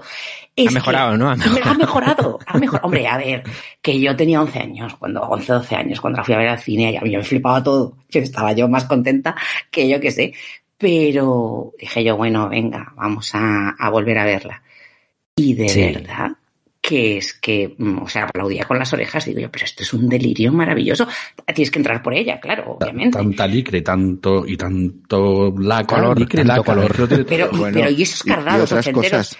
esos, es unos cardados, unas cosas, unos, el vestuario es absolutamente maravilloso. Ese Timothy Dalton vestido de Robin Hood, por Dios, que es que mm, lo veía y no daba crédito. Mm, Brian Bless con vestido de, de, de, de Vulcan. Era, era Or, Ornella Muti. Ornella Muti. Ornella Muti. Sí, que ya lo digo así. esa cara de te mato o te violo. O sea, una de dos. No sé. O la- o- o- y no sé en qué orden. Eso, eso te decía yo. A mí me molaba mucho más la princesa Aura que, que Dale Arden. Yo decía, madre mía, claro. A igual- ver, porque- Igual, igual está. El Ming está obsesionado con Dale Arden porque lo de estar con su hija es un poco incestuoso y no es de la época, pero vamos, quiero decirte. No, que- y además que es que, para tanto, es que ¿eh? si Yo creo todos que es van vestidos, precisamente, Ornella Muti no va muy vestida, es verdad. Yo creo que es lo que en, la, en biología llamamos la ventaja de la pareja rara. Lo diferente le llama la atención. Porque si no, Puede ser, claro, puede ser además otra especie, otro planeta y tal. Bueno, ah, sí, es lo puede, que tiene. puede apuntar Te maneras. aburre. Venga, empezamos la con, la. No, con la película de, decir- de... está calificada por su propio director. Eh, bueno, Hodges era el que había hecho, mm, por ejemplo, El hombre terminal, que es una película que dices, eh, no, no encaja mucho, ¿no? Con, con- con Hmm. esto dices, son, son películas que dices, pues no sé. Y este hombre dice que posiblemente nunca se habían gastado 27 millones de dólares en hacer una película tan improvisada. O sea, que, Eh, que eh. todo se hizo porque de hecho, por ejemplo, cuando se están peleando, lo que decíais, ¿no? De la laca y de, del tal, pues Sí. cuando se están peleando en el disco, el príncipe Barin y, y Gordon se están peleando ahí en el disco eh, y van saliendo los pinchitos y todo esto. Sí. Resulta que eso estaba cubierto de purpurina en spray. Tenían que parar el rodaje cada dos por tres porque cada vez que uno rodaba por encima del disco se ponía Pues sí, se llevaba la purpurina. y entonces tenían que parar para que se limpiara, volver a poner purpurina al bicho y volver a rodar otra vez. O sea, es que había unas cosas que decían, eh, es- era, era, Sí, tremendo. esto no se le ocurre ni al caso la manteca, sí, se, se suele decir así. Además que eso se cogieron al actor este, a, a, Sam Jones, este, este actor, el pobre hombre, Sí, que, que él, él es moreno. Y le, le tuvieron que, le tuvieron que aclarar el pelo. Mientras que Me- Melody Anderson, la que hacía de Dale de Arden, Dale Arden, sí. es rubia. Hubo que Y la tuvieron que, de- poner- que teñirla de morena. Sí, no el sé. casting, el casting ahí estuvo glorioso. No, pero pasó con todo. O sea, esa película tenía que haber sido un desastre mucho más grande de lo, de- de lo que se puede imaginar uno. Bueno, O sea- a, a Sam, a Sam Jones, después de la película, lo doblaron, con lo cual él no tiene muy gratos recuerdos de la película. Sí, pues mira, el, te voy a decir una cosa. El, cuando la estuve viendo, ya te digo, anteayer, la puse en versión original eh, con subtítulos y se nota un montón que está doblado. No, a mí sinceramente no me pareció que, está bien- que estuviera bien doblado y digo yo, madre mía, cómo debía ser el original, porque la Pero verdad- le pasó también, por ejemplo, al que hace del, del, del príncipe Tuón. Del, del que es el del el príncipe de Ardentia, el, Ah, el sí. hombre- el, el que es, bueno, tiene un pequeño papelín, ¿no? Pero a él también lo tuvieron que doblar. O sea, de hecho, cuando ves en, cuando escuchas la, la banda sonora de Queen, salen voces de los personajes, ¿no? Mm. Eh, y en, en muchas de las canciones, pues se, Sí. se oyen. Y, y en los cortes entre canción y canción, pues ma- metieron voz. Y la voz es la original, no la que pusieron luego en la película. Luego lo que pusieron en la. En, ya, ya, esto que está pasando aquí, o sea, es una cosa que. que hay, hay muchas, hay muchas cosas así graciosas. Lo de la banda sonora de Queen, por ejemplo, pues es un, es un gran acierto, pero fue una chiripa tremenda. Sí, porque quería, creo que Mike Hodges quería a Pink Floyd. que es una cosa. Imagínate lo que hubiera sido. Sí, porque el, el- el hombre era súper fan del, del lado oscuro de la luna y, y lo tenía puesto en, en el estudio mientras se grababa, ¿no? Eh, en el plató, mientras estaban rodando, pues tenía puesto ahí para motivarse y tal. Y de repente le meten a Queen, ¿sabes? Que es así, como dices tú, bueno, pues como que hecho- no se parece. De hecho, Di- Dino de Laurentiis, que era el, el visionario productor, el, hombre, el, hombre, el hombre detrás de todo esto, no sabía quién era Queen, no conocía el grupo. Entonces le dijeron, no, mira, te vamos a traer un... ¿Pero qué, y estos quiénes son? ¿Quién- ¿Quiénes son las, quiénes son las reinas? Este, se creía de verdad que era una, una especie de, de, de, eso, de, de, no sé, de un, de Priscila la reina del desierto o algo así que le iban a poner allí. y el tío, claro, pues, eh, resulta que, que bueno, el- el- eh, parece ser que, que fue al final el, el, el que era el, el que era el representante de Queen quien tuvo que acercarse a Dino de Laurentiis y decirle, oye, que los chicos de mi banda se han enterado que quieres hacer una película de, de Gordon y, ellos quieren participar, les encantaría hacer la banda sonora y son unos chicos muy famosos y tal. Dice, las reinas, ¿quién son las reinas? ¿De, quién, ese grupo quién es? ¿De, quién, quién, canta ahí? Y tal. Y claro, pues al final se ve que le, convencieron y, y, por eso pues sale ese pedazo de banda sonora impresionante, ¿no? Sí, la verdad es que sí. Eh, y aparte que, sinceramente, con, con la, la, visión que, que, da el tiempo, Queen tiene muchísima más guasa que Pink Floyd. O sea, es que le, le, va, le va a la película, pero, pero niquelada. De verdad, no. Pink Floyd hubiera sido así una cosa como más meditativa, no sé. No le hubiera, sido, hubiera sido así como flash. Hubiera perdido el ritmo. La, la verdad, la verdad que ahora, Ahora que a los que nos gusta Queen y tal, porque yo me he criado en casa escuchando Queen y, y Europe y ACDC y esas cosas. Eh, oyes, la, oyes la banda sonora de Flash Gordon y te imaginas a Freddie Mercury haciendo el ganso por el escenario. Totalmente. Con alguna pluma extraña en la cabeza y dando vueltas al palo ese suyo y cosas que le pegamos. Le, sí, le pega mucho, mucho, mucho. Tiene mucha, mucha más Queen, Queen por esa época ya llevaba laca y licra, o sea, todo perfecto. Sí, sí, sí, sí, sí, eran, eran, ellos mismos un espectáculo ya. Pero, pero todo, todo el traje, el, traje que llevaba la gente en la película, yo creo que le pegaba perfectamente a un concierto de Queen. Sí. O sea, sí, sí, sí. para hacer una performance ahí. Un videoclip. Sí, sí, total. O sea, tú fíjate, ¿sabéis cuánto pesaba el traje de, el traje de Ming? No, a ver. Eh, el traje de Ming es que era una barbaridad. El traje, el traje de Ming pesaba eh, unos 40 kilos. ¡Oh! Pobre Mafonsedo, que era un poco tirillas el hombre. ahí. Son, son tomas cortas lo que tienen que hacer con él, porque cada poquito rato se tenía que quitar para poder respirar. Ya, pobre. Y los hombres halcón era lo peor, porque las alas se clavaban en la espalda. O sea, no podían sentarse. Así que cuando, cuando les tocaba, cuando tenían un tiempo de descanso entre toma y toma, se tumbaban boca abajo con las alas hacia arriba para poder, porque no podían sentarse. Pobretes. De todas formas, no hemos comentado, eh, porque esta película, estamos aquí de cachondeíto y que si es peli de culto y tal, pero esta película tenemos que agradecerle a todos los frikis del mundo una cosa eh, que es nos ha cambiado la vida. Que es que gracias a esta película tenemos Star Wars. Sí, es verdad. Sí, es cierto, es cierto. George Lucas quería hacer la historia de Flash Gordon y habló con, con, Dino de Laurentiis y dijo, oye, a ver qué pasa con estos derechos, a ver, se puede hacer la peli y tal. Y Laurentiis le dijo, mira, no, la verdad es que no. ¿Pero tú, tú quién eres? Claro, tú quién, ¿Quién eres, niño. Tú escuchas Queen. me, traen, a un Freddy no sé qué y a George no sé cuántos, pero ¿qué se han creído que es mi película? Esto es algo serio. Y gracias a esto, George Lucas decidió montárselo por su cuenta. Sí, puso y gracias a eso, puso morritos y dijo, Star pues, Wars. Pues ahora hago yo una mía. Pues algo, sí, sí. Y, y alabados sean los dioses por ello. Sí, Imagínate que solo hubiéramos tenido una en lugar de dos. O sea, en lugar de traer Flash Gordon y Star Wars, hubiéramos tenido solo Flash Gordon. Además, Flash Gordon dirigido por George Lucas.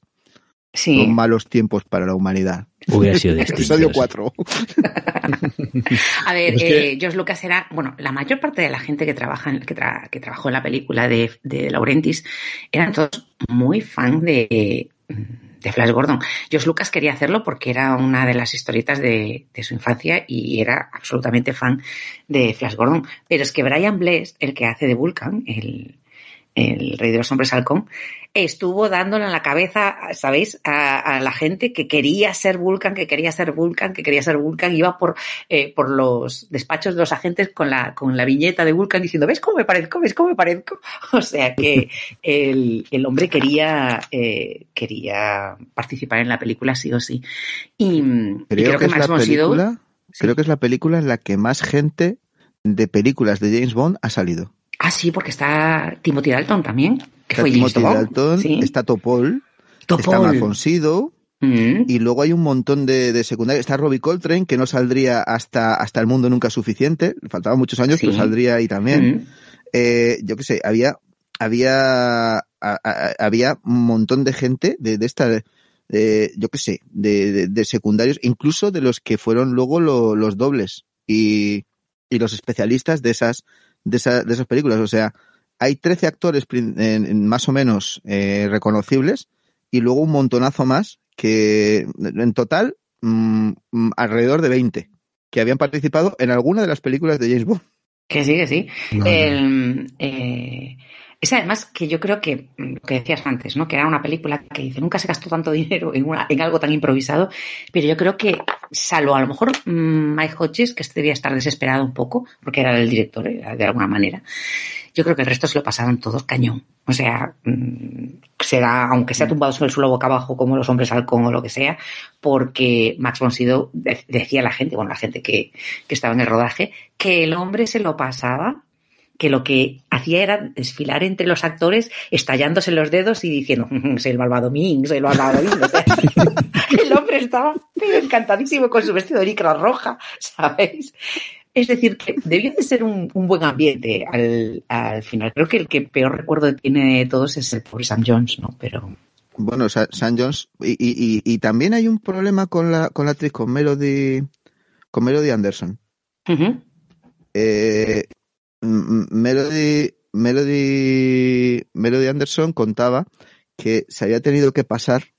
Eh, había una escena en la que, en la que, bueno, había una especie de, de, pesadilla extraña, ¿no? Una, un, sueño en el que ella se convertía en una especie de, de araña, de, de, mujer araña gigante. Y entonces le pusieron unos colmillos, le pusieron unos ojos así en plan ella la araña, la pintaron de verde, tuvo que pasarse, no le gustaba cómo quedaban las tomas, e, era, aquello fue muy lento, el proceso de transformación, el morphing no es, no es, lo que no es lo que era. No, no. Y fueron seis horas pintada de verde la chica. Y al final, pues, pues eh, mm, le pusieron una especie de máscara en la cabeza para cubrirlo todo, que pesaba como unos 10 kilos. Y después de seis horas así de rodaje, el, el, el director Mike Hodges dijo, mm, no, pega nada, la quitamos. Dice que ya casi se viene abajo. en ese momento casi le da un ataque.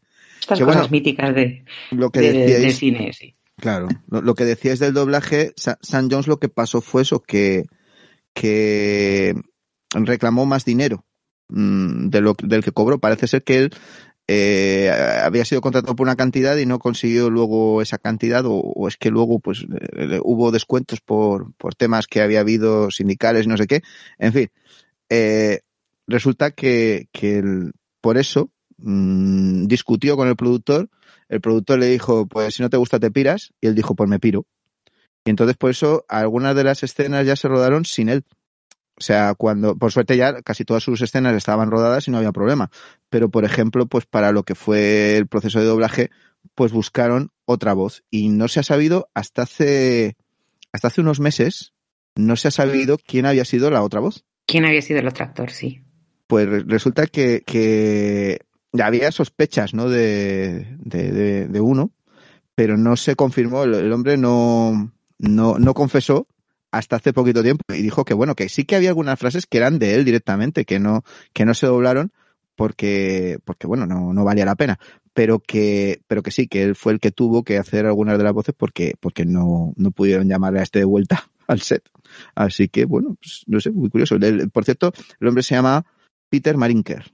Peter Marinker. Peter Marinker, que mm, para más para más, es, es, un hombre que trabaja mucho en la radio y todo esto, ¿no? Y, y que salía, por ejemplo, en Juez Dredd. Era uno de los jueces que salía en Juez Dredd. Y también en esa película de cachondeo de Samuel L. Jackson, Caza Mayor, esa que él es el presidente de los Estados Unidos y cae en Finlandia. Y también era uno de lo, una, una de las voces de Goblin en, dentro del laberinto pero vamos, que en realidad, pues eso es. Eh, sí, que bueno, es más actor de doblaje que no. Sí, ha salido en programas de radio de la BBC y cosas de estas. Yo solamente quería, antes de que sigáis hablando de la película, quería apuntar que eh, Laurentis eh, había querido contar con Fellini como, como director. De, que bueno, yo no me puedo imaginar un Flash Gordon dirigido por Fellini. Mm, hubiera sido pues toda una explosión cerebral, pero mm, eh, no sé si se echó atrás el propio Fellini no lo creo, porque he encontrado que eh, Fellini, Federico Fellini, había trabajado como dibujante en el cómic italiano inspirado en Flash Gordon en la Italia de Mussolini. O sea que sí que tenía cierta devoción también por Flash Gordon. Pero me temo que hubiera sido un poquito más surrealista de lo que es ya. La película tiene, tiene sus cosas. Y de hecho, el otro día viéndola, vi que en la primera escena en la que aparece la princesa ahora, eh, lleva de, una cadena a un, a un enano, que es como, pues, como su mascota, y se llama Felini. No sé si este es un chiste, no sé si este es un chiste particular de Dino de Laurentiis, pero bueno, que lo sepáis, que yo cuando lo vi dije yo, adiós, pero no, se llama Qué mala leche. Mucha mala leche, sí, sí, sí. Pero bueno, eh, venga, vamos a comentar cosas de la, de la película. Yo, eh, sinceramente, en los títulos de crédito me encantó volverlos a ver porque es que no engañan a nadie, o sea, son las viñetas. Y entonces eh, lo que te está diciendo ahí es que lo que vas a ver van a ser las viñetas del cómic. Van a ser esas naves espaciales que no tienen ni combustible ni nada y que cuando se estrellan lo único que levantan es un poquito de tierra, no hay una explosión ni, ni, ni de broma. O, o, esas naves como las de Mongo, ¿no? Que no solamente tienen cubiertas, si es que tienen regala y todo. O sea, es que yo cuando que es que es divino, dices tú, pero por favor, esto es una especie de, y con esos decorados ahí Art Deco, ¿no? Que, que parecen del edificio Chrysler, y, yo creo que esos títulos de crédito. eso fue muy importante, según Brian Bless. Ah, sí, eso sí que no lo sé, cuéntamelo. Porque Brian Bless se negó a tumbarse, teniendo las alas pegadas a la espalda, y se pudo sentar en la regala, en la tapa de la regala, ah, para poder descansar, porque si no, claro, las, las, alas se las clavaba también, así que buscó un sitio sin respaldo. Sí, sí, sí, y se, por lo visto se fue sentando de, de, regala en regala por toda la, tanto en la ciudad de las nubes como, como en el, como en el Ajax pues fue de... de el Ajax, sí, sí, Yo es que cuando le vi la regala al Ajax dije yo, qué ternura, por Dios. O sea, mm, esto presurizada, debe ser regalas presurizadas, pero bueno. Comparado con el imperio de la Guerra de las Galaxias, que nunca pone garantías en ninguna parte, eh, Exactamente. Ya, no de seguridad poquitas fue una reacción visceral de George Lucas, ¿sabes? O sea, no me dejáis que Dino de Laurentiis no me dejó hacer Flash Gordon y pone barandillas y regalas por todos los sitios, pues yo no voy a poner ni una. O algo así, no sé, a lo mejor pudo ser una Todos morirán en los pozos de gravedad. Sí, en fin. Eh, bueno, eh, contadme cosas de qué recordáis de la película, contadme. Hombre, yo creo que lo conté y además un día que hablábamos de, estábamos leyendo comentarios de fans. Yo esta peli tengo muy buen recuerdo porque fue la primera película que vi en el VHS de mi casa cuando mis padres tenían el VHS y alquilamos Flash Gordon. Y claro, yo lo vi con una edad que me flipó muchísimo. Yo tenía unos recuerdos de Flash Gordon bañados en oro por, por la nostalgia y el tiempo. Y cuando hace unos años la volví a ver, mm, dije, bueno, mola, pero no de la manera en que yo lo recordaba. claro, no, no, totalmente de acuerdo. Mola, pero de otra forma. Claro, claro. Pero sí, hombre, el recuerdo de esta peli es buenísimo y, vamos, para, a mí me impactó mucho cuando era crío. Es, es tremenda esa Bueno, yo además ya, ya digo, me marcó lo personal por una serie de cosas que sucedieron una de las veces que, que fui a, a, poder verla de nuevo. Y yo la recuerdo mucho por eso, por, pues no sé, porque mmm, significó mucho cuando yo era pequeño y, y, la echaron, pero luego ya más de mayor, pues también, no sé, como que la veo con otros ojos y, y me, me, recuerda bastante, pues eso es un momento concreto bastante trágico que, que, que vino pues justo con, con esa película y, y que, no sé, como que la veo un poco como una, como un, un, un antes y un después, de hecho. Y tú, Germán, cuéntanos, eh, porque creo que a ti te gusta mucho la peli, ¿eh? A mí me gusta mucho la peli, pero he de confesar que la he visto solo dos veces. Nada, Nada bueno, más. yo también, solamente la he visto dos veces. Pero, pero yo las dos veces las vi muy seguidas. Es la típica cosa esa que haces de niño que dices, vamos a ver la Gordon, y la ves. Y al, y al, día siguiente, o a los dos días, o a la semana, dices, pues voy a verla otra vez, ¿no? Porque la teníamos grabada en VHS. Mi hermano Antonio no ha querido, no ha querido ser más explícito, pero, pero yo lo voy a ser, porque es que yo el adelante, recuerdo adelante. lo tengo. El recuerdo lo tengo súper nítido. Yo esa película la vi el día, el mismo día que se hizo el velatorio de mi padre. Mi padre falleció. Sí, sí, me lo comentó, me lo comentó Antonio el otro día cuando estábamos hablando de esto, sí. Mi, mi padre falleció, eh, pues un poco, poco tiempo antes, y el día que lo trajeron, a, estábamos en mi pueblo, en casa de unos tíos, y, eh, y cuando, cuando pues trajeron el, el, cuerpo de mi padre ya del hospital para, para enterrarlo al día siguiente, en el velatorio, yo me acuerdo que, que fuimos al velatorio y, y, yo estaba deseando que se acaba, que, que por favor me dejaran irme de allí porque no podía más porque estaba muy agobiado, y aparte, porque quería ver Flash Gordon, que lo hacían, que no sé si era que lo hacían en la tele o que lo habíamos grabado, creo que lo hacían. Lo hacían en Canal No. En la tele, sí. En la televisión autonómica. Y, era, y era una cosa que habíamos pensado hacer todos juntos. O sea, le habíamos estado dando muchas vueltas porque decíamos, pues tal, esto, eh, teníamos ganas de, verla. Y, y, bueno, pues, pues surgió, surgió esta tragedia así a nivel familiar y tuvimos que, tuvimos que dejarlo así como un poco en el aire. Y pues eso, pues, pues sí que, a, mí yo ya digo que me, me marco un antes y un después porque, a ver, son de esas cosas que dices, pues mira, nos pasó una muy gorda, pero la vida seguía. Y, y un poquito, pues lo que te decía, la, la, película en cierto modo, el mensaje que parecía traer un poquito, y más con ese final abierto, ¿no? Que deja, era un poquito eso, ¿no? Que, que, que, que al final las, las, la, la, vida se abre paso, como dicen en Parque Jurásico, y que las cosas siguen. Y no sé, pues un poquito como, como ese rayito de esperanza, ¿no? Hay un antes y un después de Flash Gordon, ¿no, Germán? Sí, además yo era muy pequeño, yo era muy pequeño, yo un mes después cumplí 10 años y además casi, casi es que eres una criatura, claro. Era casi, casi, es que casi, casi exactamente un mes después, o sea, nada, 20 días. Y, y me acuerdo que eh, en, en, mi pueblo, en la casa de, de mi abuela, que era donde, donde estábamos todos, donde nos juntábamos para ver la tele y eso, porque teníamos un salón y tal, y la casa de una de mis tías compartía, o sea, una estaba encima de la otra, era como un piso que se había hecho encima. Yo me acuerdo que ese día me fui con, con mi primo Dani, que tiene, creo que es un año menos que yo nada más, era, mm. somos, éramos zipizape, y nos fuimos él y yo, conseguimos las llaves de casa de mi tía, porque todo el mundo estaba de, de funerales y de velatorios y de tristezas y de todo. Y además en mi pueblo son muy formales para esas cosas, o sea, si hay un funeral o hay una desgracia, pues todo el mundo de negro y todo el mundo las luces apagadas. Y sí, todo, sí, sí, todo el mundo tiene que estar obligatoriamente triste, ¿no? Somos un poco como egipcios, lo reconozco. Entonces, pues nada, pues eh, yo me acuerdo que conseguimos la llave de casa de mi tía, que era la madre de este tío, de este primo mío, y nos, y, nos, y, vimos él y yo solos en, la en el salón de casa de mi tía, eh, en la tele. La, se creo que se grabó, como, como se sabía que, que no íbamos a poder verla, se grabó y creo que uno o dos días después la volvimos a ver todos juntos en el vídeo de uno de mis tíos, eh, ya juntitos y todos y todos viendo y comiendo patatas. Pero fue a mí, fíjate, eh, estaba pensando yo en lo que decía antes Nick, de que la vida siempre eh, acaba abriéndose paso y que al final los niños eh, acaban, son los que mejor eh, sobreviven de alguna manera, ¿no? Y, y en ese momento, eh, tú que querías irte de ahí, ¿no? Uh -huh. Habría, pues a lo mejor, pues Nick no pudo irse, ¿no? Pero, pero tú sí.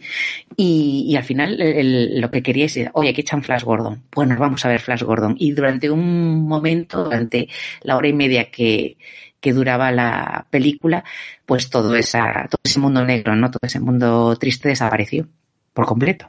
Sí, sí, además literalmente, es decir, mmm, de hecho, tiempo después se me echó en cara.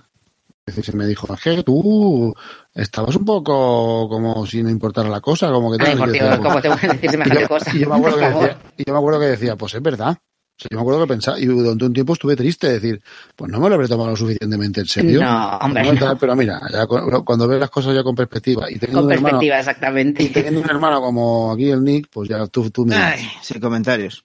Pero yo, yo, ya, yo es que ya era mayor, yo ya tenía 16. Ya, claro, claro. Sí, sí, sí. No. Ahí, ahí, yo te, veo que tú no tendrías eh, esa capacidad de, de evadirte, ¿no? Como, como tenía Germán. Pero, pero sí, mira, se evadió y seguro que durante esa hora y media estuvo fascinado por, bueno, tú y tu primo, claro. Eh, uh -huh.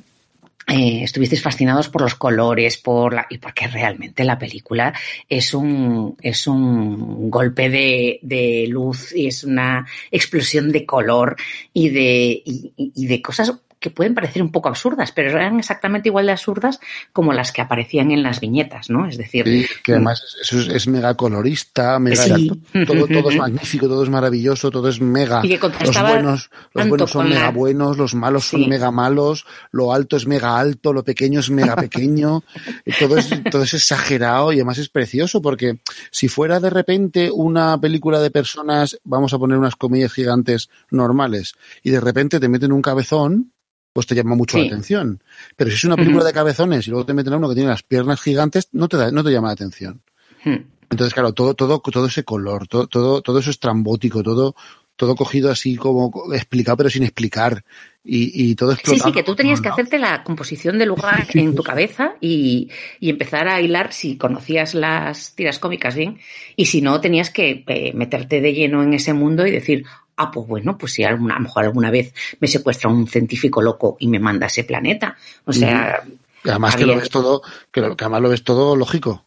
Sí, sí, todo claro, claro, tienes que, claro, es verdad, tiene que secuestrar a Dale Arden porque si no, no puede volar el, el, el, eh, bicho este, el cohete. Pero si Zarkov, si Zarkov enciende el cohete de un cabezazo. Claro, no te, no, te para, no te paras a pensar, pues idiota, haz, haz un pedal que puedas pisar tú. Pero si tú has visto cómo echa a correr el ayudante de, de Zarco cuando se monta, le dice, vamos para allá, y dice, ah, sí, espera que ya voy. Y voy, voy, a, por, voy a por tabaco y vuelvo. O sea, es una, yo tengo dos niñas pequeñitas, la más mayor tiene seis años, eh, y yo, excepto por el contenido un poco sexualizado y por el tema de las muertes y tal, que lo, lo lleva un poco mal mi hija, lo de las, la, las impresiones, yo se la podría poner. Es decir, vale que acabo si, de decir de si ves el Ira, 80% si de la ves, peli, pero... si ves Ira y el Reino Mágico, ¿qué me estás contando? Claro, es que es eso, es tan de colores y tan atractivo y tan ¿Es llamativo que yo se la podría poner a mi hija perfectamente si no fuera porque se muere ahí a todo el mundo. Ah, se muere pero porque se caen de la borda, o sea, uy, desaparece. Ojo, sí. es una película que hay que ver con disclaimer. Yo creo que puede provocarte eh, ataques de, de epilepsia. De epilepsia. De epilepsia. Ya, el brilli brilli. Sí, el brilli brilli es. Ahí venía mi anécdota. ¿Ah, sí? A ver, Dani, cuéntanos tú. Sí, no, no, o sea, no, no, es que me diera un ataque epiléptico en el cine ni nada de eso, pero que eh, yo, aunque me llamáis muchas veces Don Daniel y el señor mayor, yo fui a verla con 6, 5 añitos. O sea, era nada. Eh, os, os, os, eh, ¿La fuiste a ver al cine, Dani? Me llevó mi madre, que mi madre es un poco de mi, de mi ralea, ¿no? Es un, le va el rollo. Yeah. Y no, yo lo digo porque, ch, momento, yo dije que tenía 12 años cuando fui a ver. No volváis a llamar a Dani señor mayor, por favor. por lo, favor. Lo he dicho diplomáticamente. no, no volváis. Un día por tenemos favor, que hacer un concurso no entre, los hacerlo, ¿eh? entre los oyentes a ver qué edad tiene cada uno. ¿Quién es mayor? Pues, bueno, la cosa es que mi madre cogió a todos los niños del bloque, un bloque de cuatro plantas, dos, dos viviendas por planta, y cogió a todos los niños y se lo llevó al cine a todos. ¿vale? Y una cosa Benditos que sale... tiempos en los que un padre podía hacer eso sin hipotecarse sin para hipotecarse. Su vida. Claro, Yo lo digo, es mi, pa mi, padre nos llevó a ver a mí y a todos los primos Flash Gordon. Claro, es que era de qué sí. hago con los niños en sí, Navidades, creo en que Navidad, era. Porque yo me acuerdo eso de, de estar... Yo el 1 de enero fui a verla. Sí, sí, era un, una fecha de eso de antes de Reyes sí. o para que nos sí, calláramos y dejáramos estos libres. Pues nos metió a todos y el recuerdo que tenemos todos aquí de esa película eran los colores del espacio, que es como si alguien cogiera pintura, un loco, y se pusiera a embadurnarla en un bote. Luego ya la vuelves a ver con mayor y yo diciendo, yo esta película la he visto y esta película la he visto y me suena y me suena y nada. Y tú, bueno, y tuve la fortuna de gracia de verla a la misma vez que Dune. Ah, Adiós. Ay, pues, pero, oh, ostras. Que la película. Eso sí que para un ataque epiléptico, ¿eh? Que tiene el mismo ritmo. que llega, llega la Bene Gesserit y dice, coge esto, no sé qué, y el, ah, el dolor, el no sé qué, y, a lo, y al otro le cogen a, a, al príncipe de Carboria, y al otro meter la mano en el tronco que, el que decide y el dolor, que, pero esto, yo decía, me parece que está en la misma película. Pobre Frank Herbert. Ay, lo siento, o sea, es que la siguiente vez que la vi podría tener ya 12, 13, cuando empezamos a ser seres humanos, ¿sabes? Y ya me, fue muy raro, para mí fue muy raro. Yo, yo, creo de todas formas que por lo que estábamos diciendo antes, el que mejor se lo pasó en la película fue Brian Bless, pero, pero ya hablamos de eso si queréis, porque es que cuenta el tío unas anécdotas súper graciosas de la. De no, la que va, cuéntalas, cuéntalas. Ah, bueno, yo esperaba ver la opinión de Falque, primero, de lo que opinaba el de, de, de, la película, ¿no? Y tal. No, no, ya lo he dicho, tenía un recuerdo muy bueno de ella. Ahora, ahora me parece, mm, si tuviera que clasificar a Flash Gordon, la clasificaría en la cabeza, en el top de las autoparodias espaciales. O sea, hay, hay, hay sí. Sí, sí, hay una sí, serie sí, de películas que tú las ves y madre mía, pero esto, ¿quién, ¿a quién se le ha ocurrido meter dinero aquí? Sin embargo, Flash Gordon, dentro de ese género, que yo creo que está por, por vamos, por eh, méritos propios dentro de ese género, es la mejor película de ese género. Metería otras que, bueno, además las, las hemos comentado mucho en el grupo, como Star Crash o, bueno, sí. todas estas que conoce Von Hammer, que no las conocía nadie más. Sí. De, de, efectos ah, por, especiales. Por cierto, que un saludo a Von Hammer, pobre, que está malito, que por eso no Ahí ha podido venir. Sí, sí. Pues hay una serie de películas de, de acción espacial, de ópera espacial, que, que, son absolutamente infumables Mm, si las quieres ver en serio, pero son maravillosas si te las quieres tomar a guasa, y yo creo que dentro de ese género esta es la capital, la primera, la, la, la peli por excelencia. Es una peli que además para, para el presupuesto que tuvo hay que ver lo mal invertido que está porque los efectos especiales han envejecido muy mal. O sea, date bueno. cuenta que Bueno, es que yo lo de efectos, efectos especiales, eh, especiales. lo matizaría. Son, Bueno, a son ver. efectos y son especiales. Sí, son colorecitos, las láser de estos súper brillantes, pero de esto muy, muy exagerado, muy barroco, todo muy sobrecargado. Y, y es que tuvo el doble de presupuesto que el Imperio contraataca. O sea, daros Sí, cuenta, sí, sí, con la sí, sí, mitad sí. de dinero, George Lucas lo que sacó con el Imperio contraataca y esta gente, eh, la, la cosa que perpetró, con todo mi respeto, que le tengo Sí, muchísimo perpetrar cariño. es el, es el verbo, quizás, sí. Sí, es el verbo. Porque yo, eh, de hecho, cuando la estaba viendo anteayer, eh, las naves, o sea, cuando va la nave, aparte del croma, ¿sabéis? Y de, y del, eh, las transparencias y todo esto que, que puedan utilizar, es que mm, estaba esperando a verle el hilito a la nave, como en plan 9 del espacio exterior, ¿sabéis? O Sí, sea, que los platillos volantes que se les ve el hilo mm, donde cuelgan, porque se movían, eh, no, no se movían en una dirección, sino se movían a los lados también. Digo En yo, madre mía, que... Sí. O sea, como un péndulo, o sea, se movían como un péndulo. Era una cosa así un poco, un poco extraña. Y después que me encantan esos aterrizajes, eh, pues ya sean en medio del salón del trono de, de Ming, ¿no? O, en, o cuando aterrizan en Mongo, que, que nada, que se vienen del espacio y, y sin frenar ni nada, porque están los tres ahí como medio desmayados en la, en la nave y simplemente, pues, mm, pues como que pierde fuerza y lo único que hace es levantar un poquito de tierra, ¿no? Así como un plan de rape. Pero y Y esa, esa, esa nave o moto espacial en la que la Zarkov y Oh. eh, Zar- en la que Zarkov y Y Dale. Dale Arden se escapan. Sí. Ah, no, ¿Y qué dices tú? mentira. Es que- la que, la que que era una- y. Era moto, era una moto aérea de los hombres halcón, que siempre me fascinó porque querrían una moto si ellos volaban, pero bueno, eh, era de ellos. ¿Para qué queremos nosotros una moto si andamos? Sí, también, Esa- también, claro.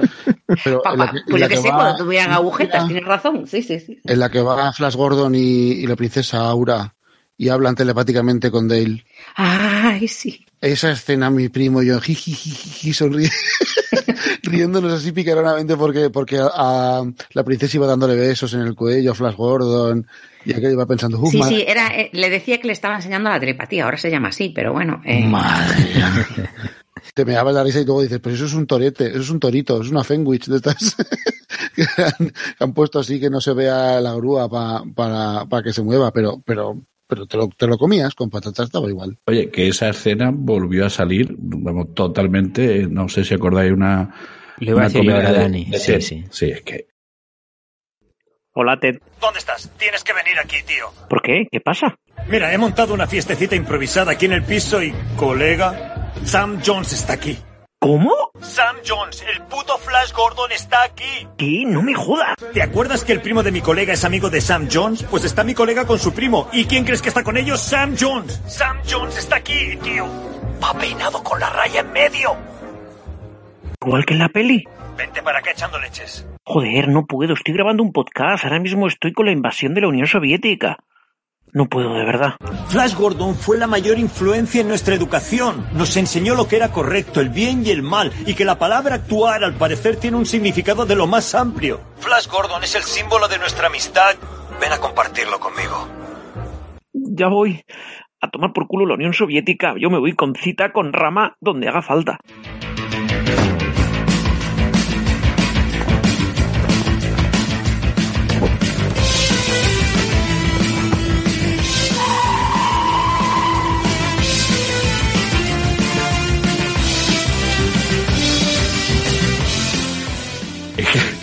es que, que- eso es lo que nos queda, la el, película de el protagonista ahí agarrado de los pechos de de Sam Jones ahí y de- en la moto vestido de exactamente igual y el otro sonriendo con el pelo totalmente oxigenado o sea Que sí, que sí, que, que, que, por cierto, que tampoco ha podido estar Marques hoy, que es el gran fan de, de Ted y también Doc.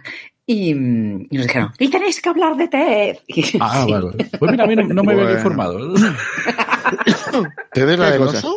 Sí, Sí, es la del oso, sí, sí, sí. sí. Vamos, de hecho, sale, sale del cuarto de baño Ted, eh, lo- el oso, el John, y llega con la nariz llena de polvo, vamos, o sea, Ah, sí, ya me acuerdo, ya me acuerdo. vale, vale, que tenía que indicar eso y así sabíais cuál era. Es que, claro, en, la peli eran muy, son muy, muy fans de Flash Gordon. Todos. Y tan, tan fans, claro, que llega un momento en Los que... McFarlane, sí, sí, sí. Exacto, que se lo, se lo encuentran en la en una fiesta y, y ahí están con, con, Flash Gordon y vamos eso, da, da lugar a esa escena autoparódica, pero es maravillosa totalmente, hombre. Sí, Pero... además es que eh, contaron con, con, con, Sam Jones, o sea, Sam Jones con su camiseta de tirantes roja y, y Sa su Sabe pelo... la historia de la camiseta de tirantes, ¿no? A ver, no, cuenta, cuenta la historia Pues, de la camiseta de una admiradora desconocida le regaló la camiseta. Uh -huh. Y el tío se la puso todo el rato para ver si la chica aparecía y podía ligar con ella. Y estuvo con la camiseta, pero que vamos, que eso, que era, que era una especie de intento infructuoso de volver a entrar en contacto con, con quien fuera que se la había regalado. Según decía el mismo, no sé si eso es. Bueno, si no está bien, bueno, si no es verdad, está bien inventado. Qué caray, o sea, las cosas como son. ¿no? Es como Eh, es, es lo que decía Brian Bless probablemente era eh, el mayor fan de Flash Gordon que estaba ahí en ese momento. Él además siempre había sido un fan de Bultan y claro Sí, cuando sí. le dije dónde hacer de Bultan eh, cobró 30.000 libras según declaró él en su propia biografía. Había cobrado 30.000 libras, pero es que se pasó todo el rodaje haciendo el ganso. O sea, Yo creo, yo creo que todo el mundo se lo pasó muy bien. pero, este se le fue la mano. O sea, cuando están asaltando, tú imagínate, ¿no? Los, los miles de hombres halcón colgando ahí de cables alrededor del crucero Ajax y el asalto, ¿no? Y él, y él agarra el, agarra el bazooka de este de, de- Sí. este- del tubo este de cartón, ¿no? Y empieza a disparar. Y el tío, en la, la escena, luego, claro, cuando lo ven dicen, no, no vale, no vale. La, la escena se pasa haciendo piu, piñu, piñu, piñu, con la boca. Total que dicen, corta, hay que rodar otra vez. Cuando se dan cuenta resulta que, que Sam Jones había estado haciendo lo mismo también. Dice, pero bueno, pero qué. Mira, el, el- en el rodaje de Star Wars Amenaza Fantasma Sí. pasó Bueno. lo parecido con, Con las espadas. ¿Cómo Sí. se llama este hombre? Liam Neeson. Con Liam Neeson. Que como, cuando movía las espadas, la espada, él no podía dejar de hacer con la Hacía boca. ruido, ¿no? y tuvieron que superponerlo y, pon- y poner los planos de los que no se le viera la cara, porque si no se le veía haciendo. Pero tú imagínate, con el presupuesto que tenía la película esta, la- los hombres halcón colgando de cables ahí, y de repente, no, vale, rodamos otra vez. Sí. Yo creo que ahí se fueron los veintitantos millones, o sea que. Sí, el- el- eh, clarísimo. además, el, el príncipe Bultan hay un momento que le mete mano a Dale Arden y Dale Arden pone una cara de ¿qué estás haciendo? Eh, eso no estaba en el guion. Seguro que No no. sé por qué le salió en ese momento del alma al tío. O sea, que ya ves tú, eh, que está, estaba, eh, estaba, vamos, este, este hombre, no sé, como, como muy, como muy para allá. Estaba pletórico. A ver, eh, piensa que, que Brian Blaze, igual que Timothy Dalton, eran, pues son actores ingleses que yo, yo recuerdo la primera vez que vi a Brian Blaze era, eh, fue en Yo Claudio, es decir, era el que hacía de Emperador Augusto. Es- son actores de teatro ingleses que, que están Clásico. presentes en, eh, de, claro, de- como súper, como súper con- constreñidos ahí. Timothy Dalton, yo lo recuerdo, yo creo que una de las primeras películas en las que la vi fue en El León en invierno, que hacía del, del rey Felipe de Francia, ¿no? Eh, antes de, de, digamos, de hacerse famoso después ahí con, con James Bond. Y son gente de, pues eso, de método, son actores y tal. Y de repente que les vistes de mallas, les pones ahí en calzones y con un, un par de alas y que pueden hacer las gamberradas del mundo, eso es oro molido para un actor, de verdad. O sea, es terapia. O sea, ya, ya actuar es terapia, ¿no? Pero bueno, claro, si es que te, te- te toca hacer Hamlet, pues la terapia, pues eh, a lo mejor es un poco menos, ¿vale? Pero sí, claro, si vas de Robin Hood por ahí metiendo manos en los troncos de los árboles, pues... Es peor todavía, yo creo que lo cogió el director y dice, no, ponerle un bigotillo, ponerle un traje como este, no sé qué. El Rolfring, vas a ser el Rolfring. Sí, sí, sí. Sí, es, un- es una especie como... Es un poco lo que decía Falke, ¿no? No solamente que sea una parodia, que sí que es una parodia, pero ya os digo yo que en los títulos de crédito que aparecen las viñetas, eh, con, la, canción de Queen, ¿no? Eh, Divina y tal, que aparecen las viñetas y ya no, no nos está engañando, o sea, nos está diciendo que vamos a ver un, vamos a ver una tira cómica. Si es que además los colores son así, pues los colores son los que son porque los métodos de impresión de los, de, para los cómics eran lo que eran, ¿no? la cuatricromía de, de toda la vida, ¿sabes? Los puntitos. Y entonces los colores daban los que, los que podía la, la cuatricromía. Y en este caso, la película es maravillosa porque de alguna manera reproduce esa sensación de dibujo, ¿no? O sea, todo está absolutamente perfilado, todo está perfectamente iluminado, todo está mm, coloreado como si, como si cogiéramos las feras y dijéramos, ahora que lo voy a poner rojo, pues el rojo más rojo que tengas, lo, lo vamos a poner ahí, ¿no? Y, mm, y yo creo que es eh, que esa parodia que puede parecer que es Flash Gordon es está en el límite entre parodia y homenaje, yo creo. ¿eh? Mm. Vista, ya os digo, la vi hace poco y a mí me parece que no es tanto reírse de eh, sino reírse con. Ahí, ahí, y... que, yo, porque a mí la palabra parodia me suena a. voy, a, coger algo que ya está y voy a, voy, a, coger algo que ya está y, me voy a cachondear de eso. O sea, voy a hacer algo. Pero yo no creo que se esté cachondeando de Flash Gordon. Yo creo que está haciendo. No, yo creo que tampoco. todo el mundo queremos. No, no, no, no. No creo que fuera la intención, ¿eh? el guionista el guionista, que por cierto se llamaba Semple de apellido, como mi tanque favorito, pues resulta que, bueno, es, importantísimo. Sí, eh, Lorenzo Semple Jr., pues resulta que Lorenzo Semple Jr. había sido el guionista de Los tres días del cóndor, de, del asunto Parallax, de, de, películas que tal, pero eh, Dino de Laurentiis insistió en que quería que fuese divertida. Dice, ¿pero por qué? Dice, viene de una tira cómica, tiene que ser cómico. Y él no se refiere a ese tipo de cómico. de, comicidad, ¿no? ¿Pero qué me estás contando? Bueno, había habido un follón tremendo porque, claro, eh, Dino de Laurentiis eh, eh, hizo de su capa un sayo. Es decir, la, Sam Jones era la elección de su suegra. Su suegra fue la que, la que le dijo, oye, mete a este chaval que lo he visto en no sé qué película. Y, tal. Él, él quería que fuera Carrasel. Ah, pues mira. ¿Cómo no? Yo también. Bueno, entonces Tenía que salir no sería película de culto, sería película sería película del Olimpo. Ya. a tomar por culto. ¿vale? El pide cochina que tenéis aquí. Película de me oculto para verla. Dice no, dice no. Voy a hacer una película más seria. Creo que golpe en la pequeña China. Están rodando ahí al lado. Peliculón. No me digáis, por favor, que es una película maravillosa. Pues yo ayer estaba estaba viendo los trajes de las concubinas de Ming y uh. estaba viendo el, el, traje que le ponen a la protagonista en Golpe en la Pequeña China y digo yo, oye, pues se parece. Ahí, ahí. Sí, sí. sí. Pues, hombre... En, perdón, en cuanto... sí, no, perdona. Es que es para retomar el tema de la suegra. Eso es importante, ese dato. A ver. Dice que lo vio en una película siendo esta casi la primera y es más conocido este señor. Es que es lo que te digo, porque este señor es más conocido en esa época por ser modelo de desnudo en, eh, revistas para mujeres. Espérate, Igual era por voy, a buscar, voy a buscarte el dato porque lo mereces.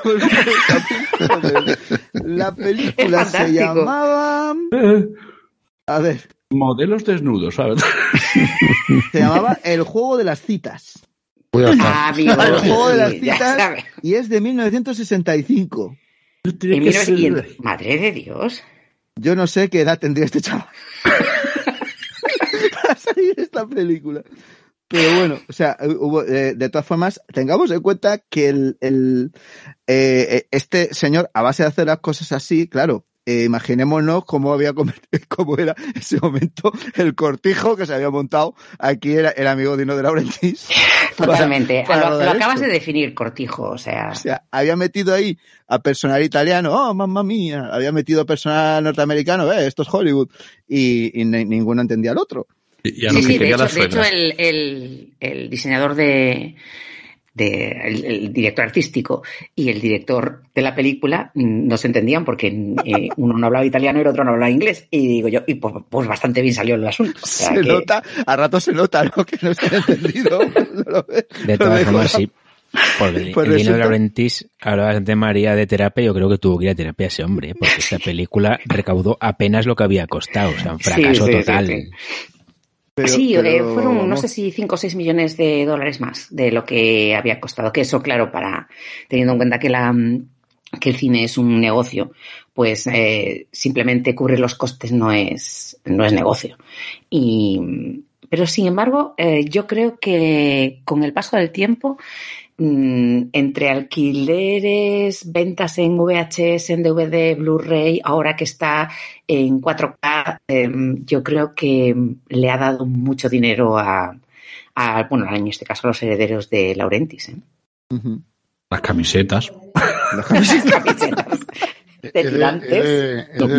me, acaba de llegar. ¿eh?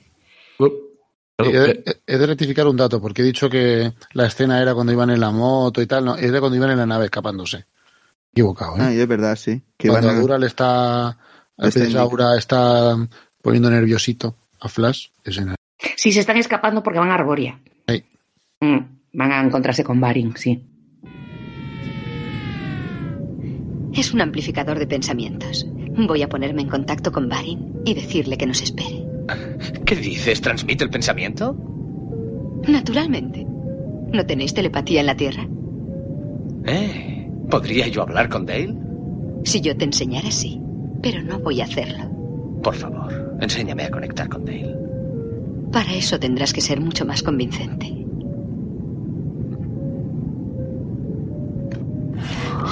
¿Qué haces? ¡Estás loco! ¡Suéltame! ¡Vamos a chocar con Frigia! ¡Recupera el rumbo! Conéctame con Dale. Está bien.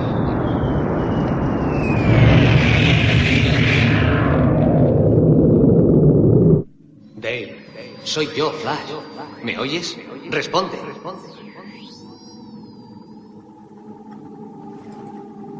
Mi cabeza. Flash, parece. No me oye bien. No uses la boca, solo la cabeza. Te estoy hablando, Dale. Concéntrate y piensa en mí. Hablamos por telepatía. Cambio.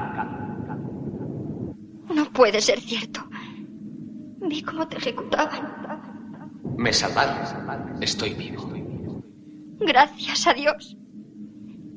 ¿Dónde estás? En un cohete. Voy a Arboria a buscar ayuda. ¿Estás bien? Cambio.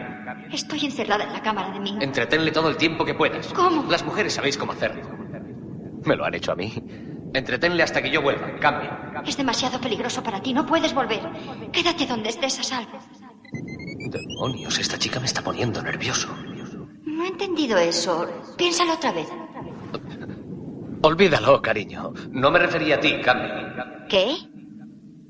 Cuelga, tengo que irme. ¿A dónde? Viene alguien. Tenemos que dejar de pensar el uno en el otro. Cambio y corto. La moto es el.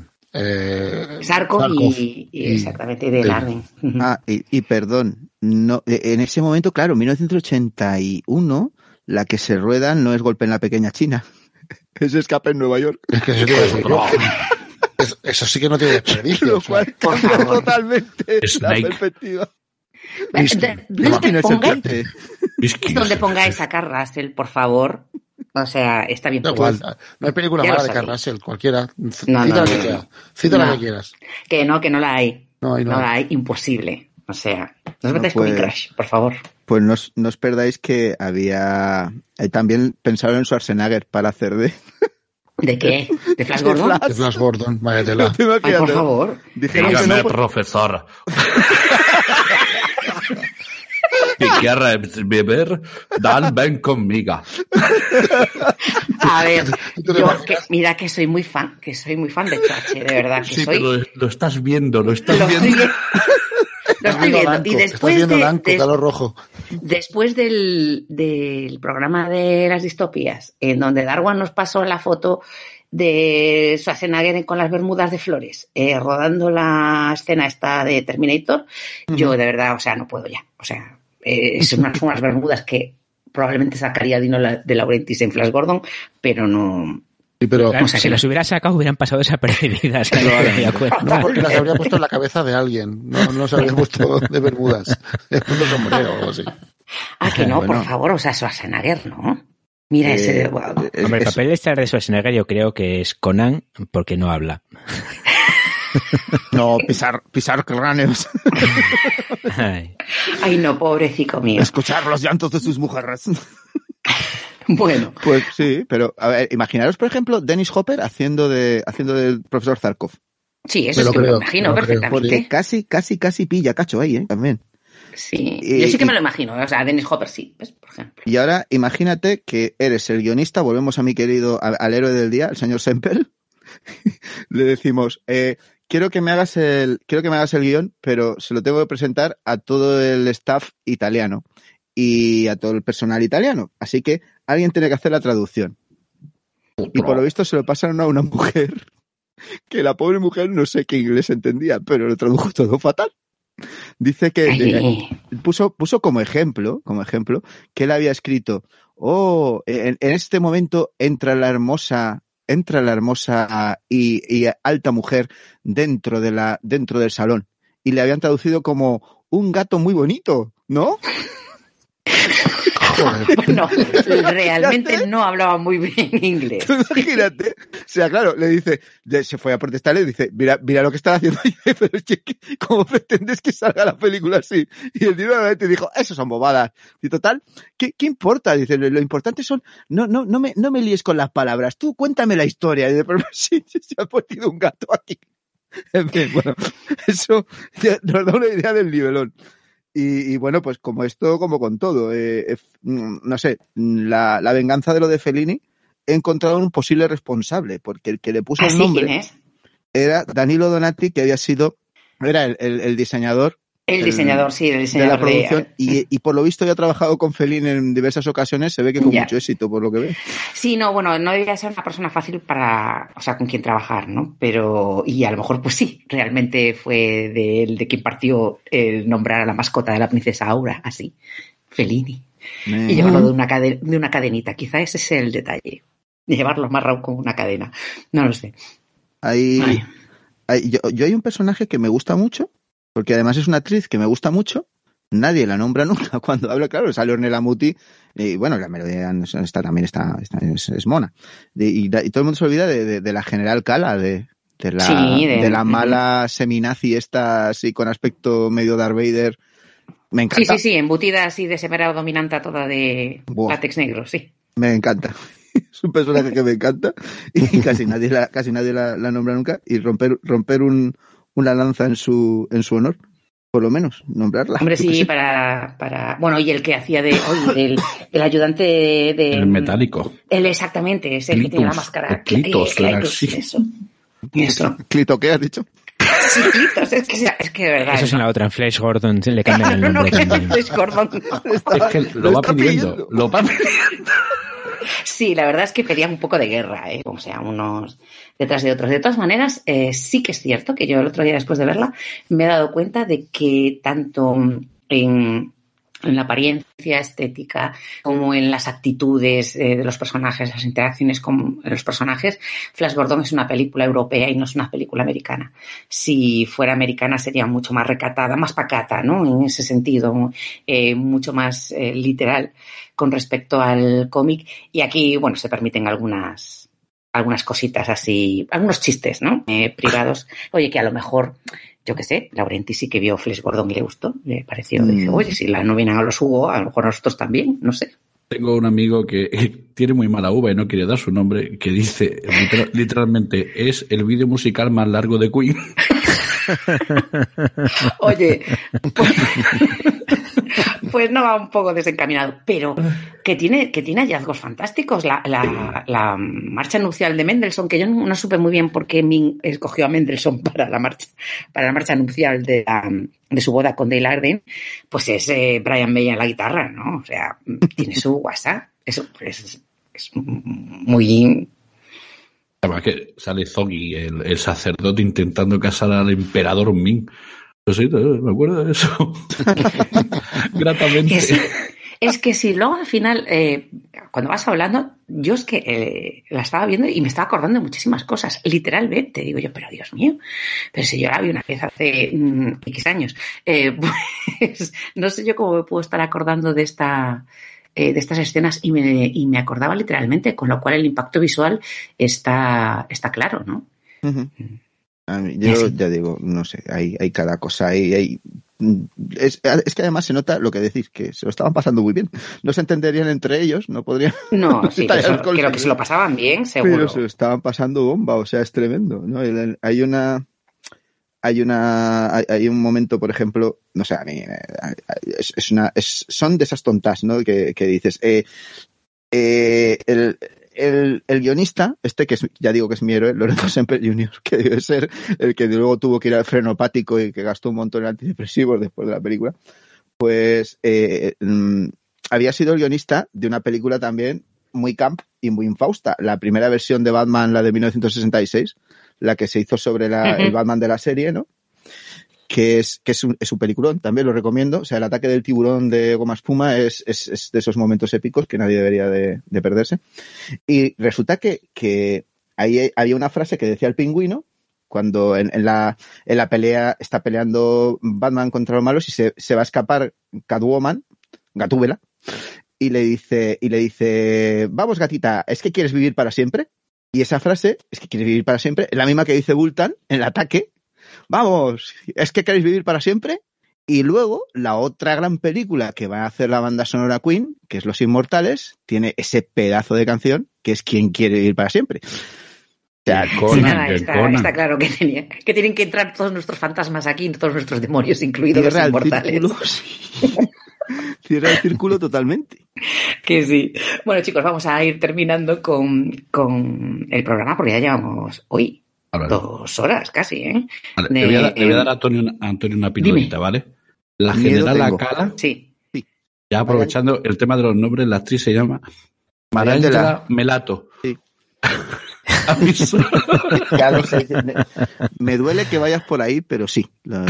Conozco el dato y me imaginaba que ibas a ir por ahí. Te das calla como un perro. Eh, sí, hay, hay, cosas que se tienen que quedar. Lo, lo, que pasa en Mongo se queda en Mongo. Se queda en Mongo, está, está clarísimo.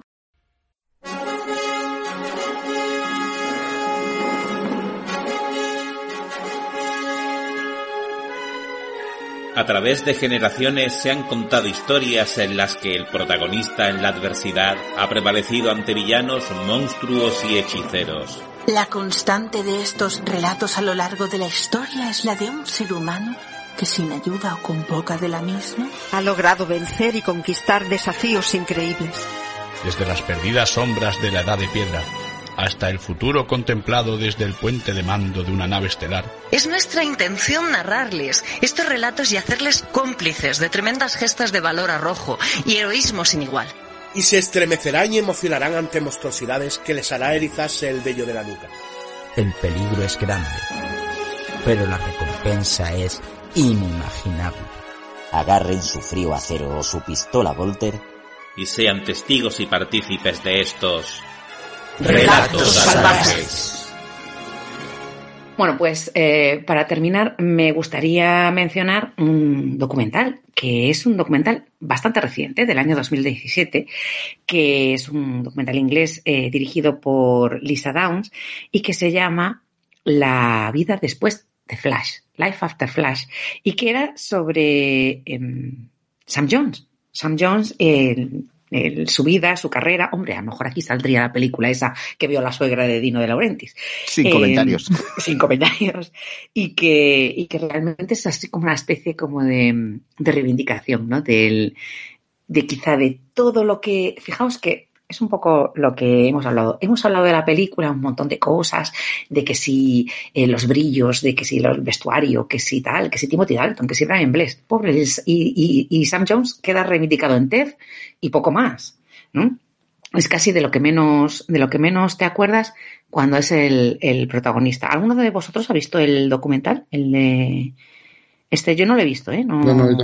Estoy buscando. Negativo. Estoy buscando ahora mismo. No, la verdad es que no. Me, me resulta curioso en el documental, viene como subtítulo Gordon's Alive, que es Flash Gordon vive. Sí. Que yo creo que en España es una cosa que pasó bastante desapercibida, pero eh, Brian Blessed dice que fue eh, la mejor frase de su carrera, porque es que, mm, vamos, yo creo que es una cosa así muy cultural. En Estados Unidos ha habido un montón de memes, incluso camisetas con su cara y con esa frase de, de Gordon's Alive pero yo creo que aquí es una cosa que no ha trascendido en absoluto para no, nada. En ¿no? absoluto, no, sí, no, yo no tengo esa, esa, esa referencia, quiero decir, no, no, recordaría eso, ¿no? Recuerdo muchas otras cosas, pero no es. Sí, sí. Pues bueno, por pues, lo que desconocemos, esa frase pasó en la historia. Sí, el, eh, de hecho, bueno, pues me queda pendiente ver el, el documental de, de, Lisa Downs en La vida después de Flash, que ya os digo que es del, del 2017. Bueno, pues, ¿qué os parece? ¿Queréis añadir algo más o lo dejamos aquí? Que he encontrado, he encontrado la referencia a la película por fin. No es una película, es que salió en un programa de estos de citas. Era un programa, el, el, el, juego de las citas es un, es una especie de first dates. Ah, es un programa de televisión. Era un programa de televisión. De first dates. Ay, Dios mío, por favor, peor me lo pones, o sea. Y ahí fue donde le vio la suegra y dijo, este, eh, bambino, questo bambino para la película. O sea, yo creo que... Eh, yo creo que lo podemos dejar aquí porque yo ya estoy hundida en la miseria. O sea, yo, yo Jones quisiera... salió de First Days. O sea. Yo sí que quisiera decir algo. Eh, cuenta, cuenta, para, Germán. Así ya, frase, momento sí lapidario ya para, para, para concluir. Eh, Flash Gordon nos hemos, nos hemos, nos hemos flipado con ella. Ahora mismo hemos hablado de lo divertida que es, de lo, de, de ese fantochismo que, que, que, pero que cuadra perfectamente que nos hemos reído mucho, que, que los efectos especiales, que la gente se lo pasó muy bien.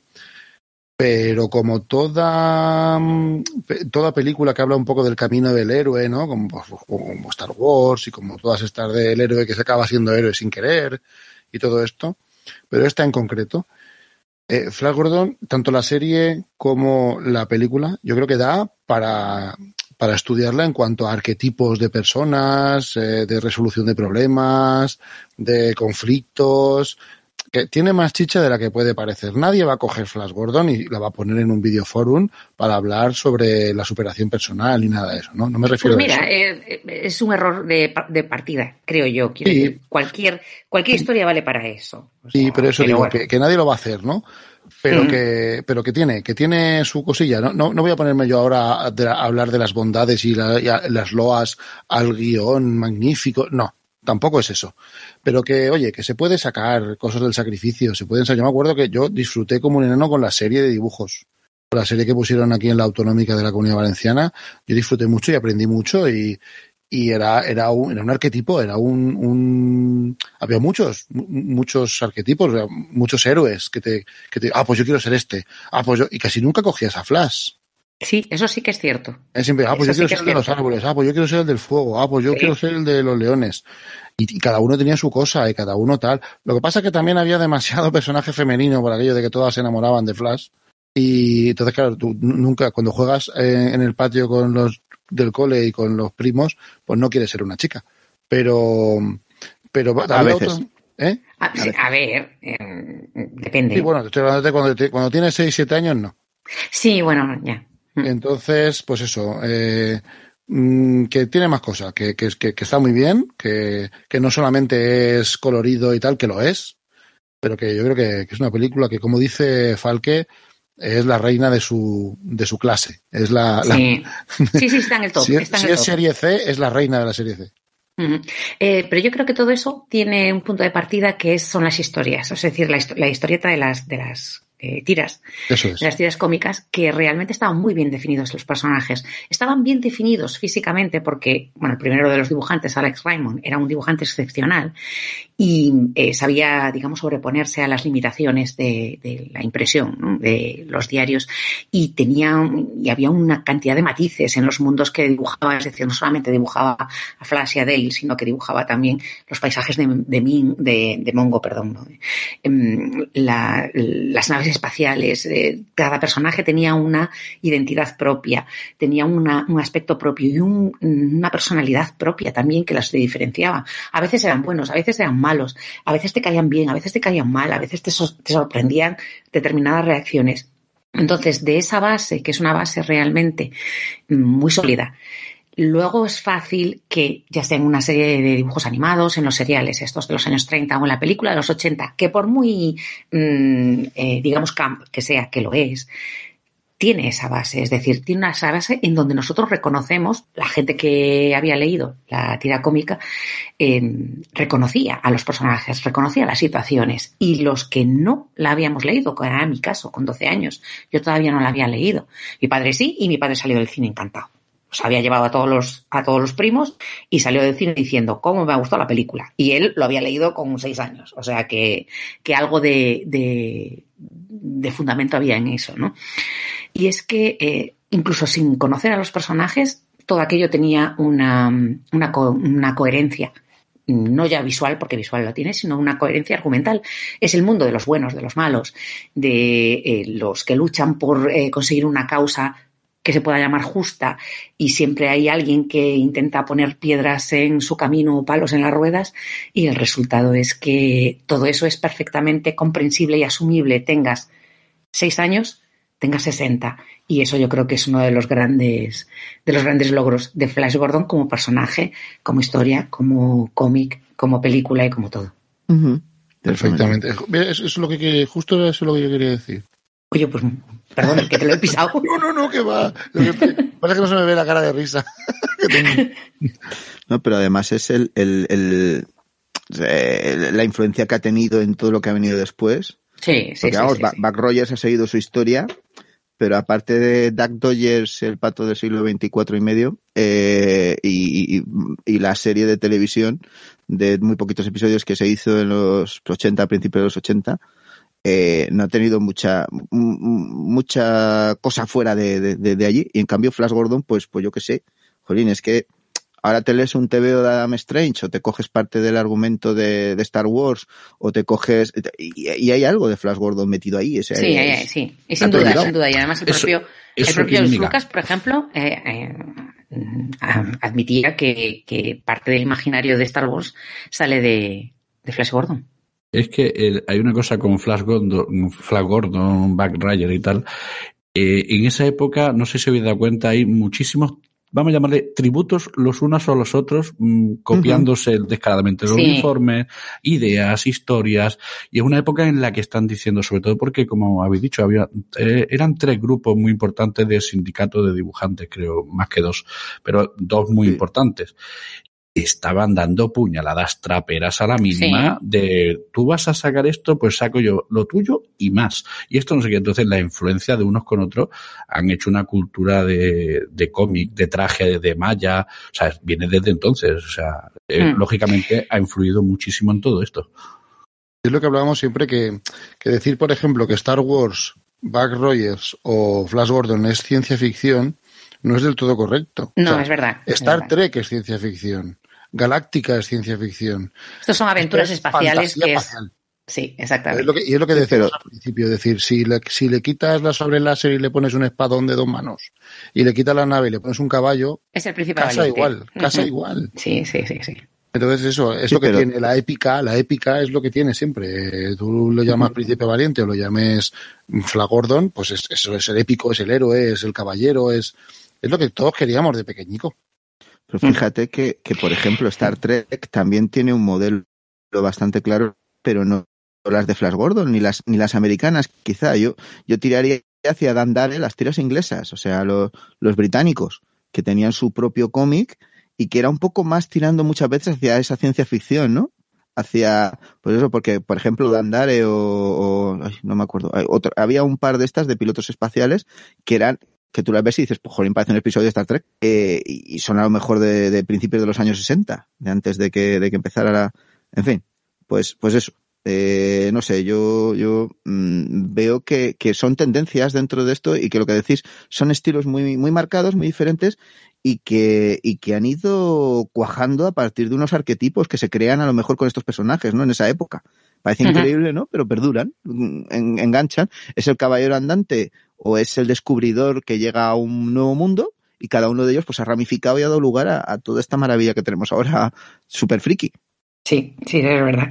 Ese principio es un poco lo que sienta las bases, el fundamento de, bueno, de nuestro, de nuestro universo fantástico, ¿no? Eh, actual, que, que siempre, eh, si, si nos vamos remontando hacia el pasado, podemos llegar, yo qué sé, hasta, hasta la antigua Grecia, ¿no? Pero que realmente, visualmente, claro, visualmente es, eh, es esto, son un poco los creadores de, de este mundo. Bueno, pues eh, si no queréis añadir nada más, nos despedimos aquí y esperamos que podamos reunirnos otra vez y a pasar un buen rato como... Bueno, yo me lo he pasado muy bien, no sé vosotros, no sé, eh, Germán, tú que no, has, no habías estado nunca con nosotros, ¿qué, ¿qué te ha parecido? Yo he estado muy, muy a gusto y más hablando de, de estas cosas que nos encantan y, y, de verdad que agradezco mucho que me hayáis invitado. Ah, oh, bueno, pero tú puedes venir cuando quieras, ya lo sabes, ¿eh? O sea, aquí la puerta abierta, ni llamas. Genial, genial. Bien. Y Dani, ¿tú qué tal? Yo encantado, bueno, ya me, ya me conocéis que me, que me dais carrete y tiro para adelante. O sea, esto es grupo de amigos, como siempre. Encantado de volver. Pues nosotros también. Claro, sí, claro, hombre, por favor, no, o sea, no, no, vamos, no vamos a ponerle el prohibido para Dani. No. lo que falta es también una cosa que es la risa de Ming. no, al final tío se ahoga, pero Boss sigue ahí. Bueno, ya que tenemos la, risa de Mick para terminar, bueno, eh, Nick, eh, nos despedimos. Pues, pues nada, pues como siempre, maravilloso y con toda esta gente que se nos ha apuntado, pues qué decir, mucho mejor todo. ¿Verdad que sí? Genial. Falque, bueno, pues muchísimas gracias a todos y si algún oyente no ha visto todavía esta obra de arte, que podría ser... Sí, puede ser. Ya, está, ya está tardando. Esperemos que con este programa le hayan dado ganas. Por cierto, ha planificado por ahí la idea de hacer una secuela, una remake. Bueno, eso siempre está por ahí. Eh, hagan lo que hagan, es, imposible mejorar esto, ni para bien ni para mal, da igual. Y bueno, eso, que disfrutéis de, de Flash Gordon y de estas pelis así tan malas, pero que molan tanto.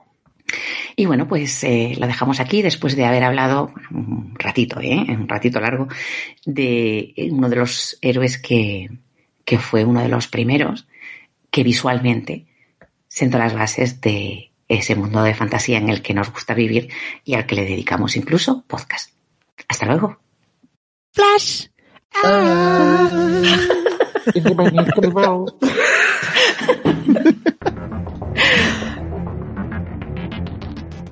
Bueno, pues ahora estamos en la parte del programa en la que siempre eh, damos voz a, todos los comentarios que nos mandáis, que son siempre eh, geniales y que nos encantan, que nunca nos cansamos de decirlo.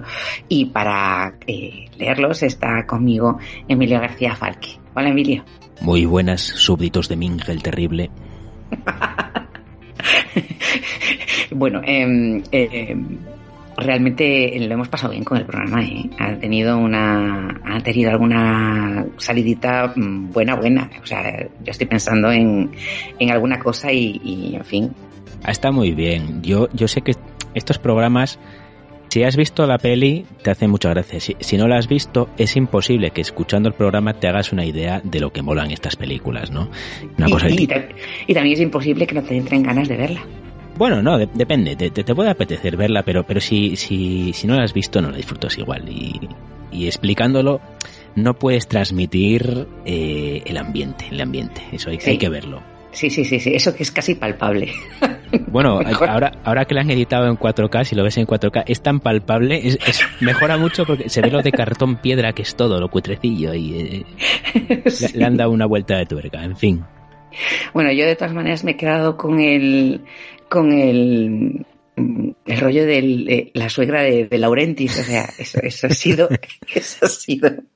la señora tenía su criterio. Totalmente, o sea, vamos a ver, que luego que las grandes, eh, las grandes hazañas de la humanidad al final acaban siendo casualidades como esta, ¿no? O caprichos, pues en este caso, como el de la, el de la suegra de Laurentis, que, que ha logrado eh, la hazaña de que se materializara Flash Gordon en la figura de Sam Jones.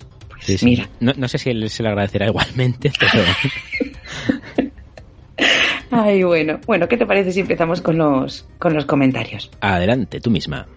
Bueno, pues voy a empezar yo con los que nos habéis dejado en la plataforma de iVox, que es donde está alojado el programa y el primero es de autopropulsado que nos dice, bueno, yo ya doy me gusta y ahora escuchar, solo tres horas estáis flojeando. Ah, bueno, a ver, lo vuelvo a explicar otra vez. Em, no es que estuviéramos flojeando, es que era la segunda parte del programa de cuatro horas y media, que ya llevábamos cuatro horas y media grabando y que tuvimos que, cortar y que continuamos en eh, otro día porque, porque si no era un poco inabarcable. Sí, sí. Y, escuchar siete horas, bueno, en tiempo se puede hacer, pero grabar siete horas seguidas es ya de, de, hacerte, autohacerte el pellizco vulcano y tirarte al suelo inconsciente. sí. sí, Muy bien, Mega. Pues el siguiente es de Dedalus y dice: favoritos preventivo y a ello voy directo. Eh, bueno, luego va haciendo comentarios a medida que va escuchando y dice, Quarantine ahí sonando en la entrada. Grande Gregoire Lurn. ¿Dónde está el salvaje? Ah, que es la continuación del mismo, o sea, la misma noche grabasteis. Bueno, la misma noche no, no la siguiente, pero bueno. Dice, acá les dejo mis 10. Pues a mí, The Man in the High Castle se me hizo corta. Gattaca es por el código genético, son las iniciales de los componentes del ADN no sé qué. Vosotros que manejáis biología seguro que lo sabéis. Filmato producido por Danny DeVito. Y luego sobre los Juegos del Hambre dice, nombre Panem en los Juegos del Hambre es por unión, como Pan American. Los americanos no van a diferenciar lo de pan y, cir y ciego, de ser circo, de un modo tan críptico. Sí, de circo, sí, sí, sí. Para ellos como es el latín. Y luego sobre Distrito 9 dice, lo Distrito 9, ¿qué decís? Citáis una recolocación de gente para acomodar a unas familias de origen danés. No querréis decir holandés más bien, porque el apellido que citáis es claramente flamenco. Sí, luego ese creo que respondía sí, eh, Marqués, eh, sí, diciendo que, que, había sido un lapsus que, que, lo estaba, que lo estaba mirando en inglés y que se, y había visto Dutch y había eh, traducido por Dane en, en lugar de holandés. Sí, sí. Y lo del código genético, sí, bueno, efectivamente son las bases, son, son los, las bases nitrogenadas guanina, adenina, citosina, timina. Pero sí, sí, es un juego de palabras de, de la peli. Pues el siguiente comentario es de otro habitual, de Dalus, que es Irving César Jimbo, que nos dice, como siempre, el programa brutal, qué bueno que les guste el cine de mi paisano, se refiere a, Alfonso Cuarón, y solo eh, como comentario... como comentario de la momia azteca. y solo como comentarios, la ciudad ahora se llama Ciudad de México, ya no es más DF, y eso nos pone muy tristes a los que vivimos en ella. Pues que pues yo me enteré, pues fíjate, me enteré gracias a, a, a Edwin César que, que, que, ahora Ciudad de México ya no es Distrito Federal, porque yo siempre, toda la vida le he llamado el Distrito Federal, y por lo visto ahora ya no es así. Y, molaba mucho, ¿no? Además, y molaba mogollón. México DF, claro que sí. México DF, pues claro.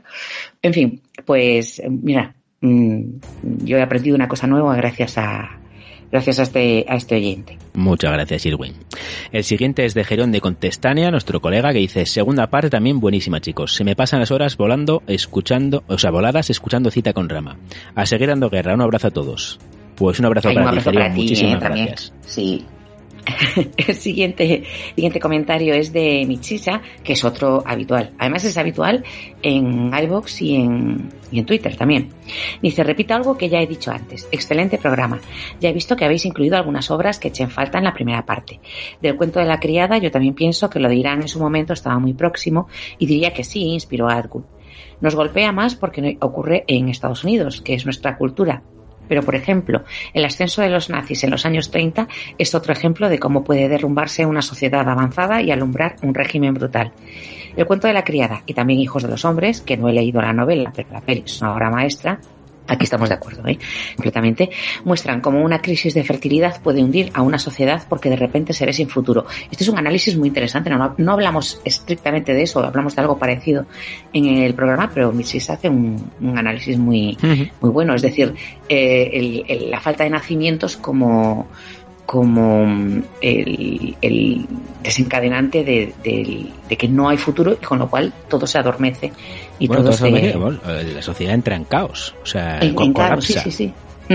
es, es, muy interesante, bueno, no, no vamos a alargarnos. Hay una serie, no sé si la hemos comentado alguna vez, se llama Utopía, que juega también un poco con eso y, y en la serie no ocurre, pero también se alumbra el hecho de que si en algún momento hay una falta de, de, de descendencia, de, de, fertilidad, la sociedad colapsará. Eh, sí, sí, sí.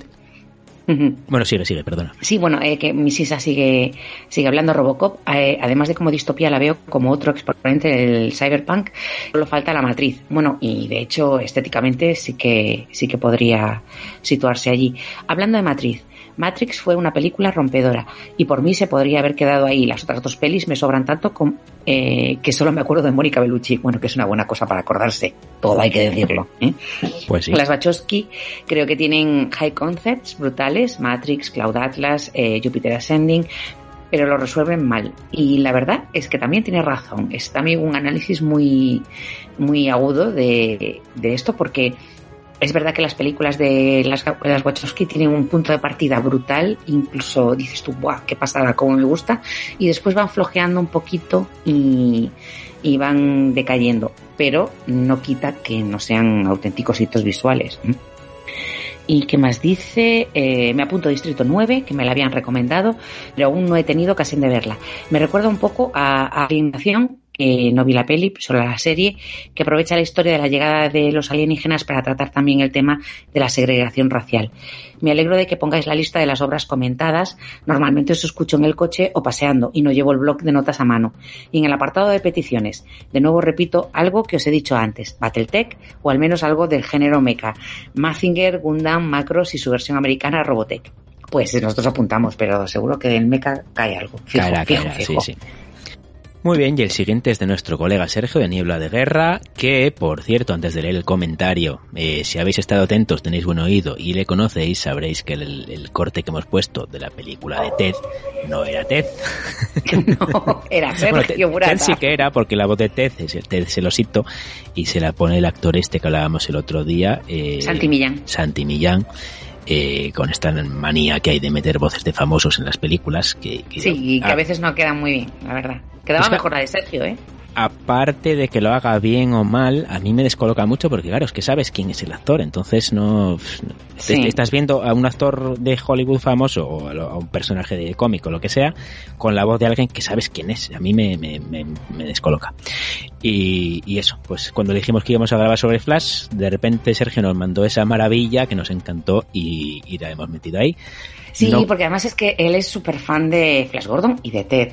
Y yo lo que pasa que la culpa fue mía. A ver, que la avisé un poco tarde y no podía, tenía compromisos y no podía venir a la grabación si no hubiera venido encantado.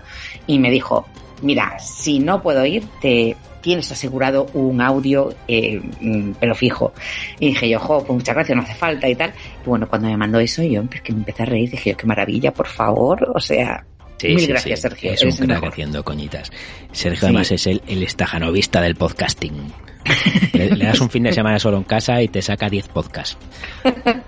Bueno, Sí, y todos buenos. Es que además. sí, Sergio, es, eh, mm, para aquellos que no conozcan, que no creo, porque bueno, con los oyentes que tenemos nosotros lo más normal es que Sí, conozcan, seguro que pero puede ocurrir que no. Lleva el podcast Niebla de Guerra, que es un podcast de historia militar y desde un punto de vista además mm, bastante de experiencia. Bueno, Sergio de, de, de cositas que disparan sabe un poquito y Uf. se nota un poquito. Sí, Madre sí, mía. sí. Madre mía. Si aún estuvimos hace poco con. eh, eh, grabando el de, el de las armas, ¿verdad? En el cine.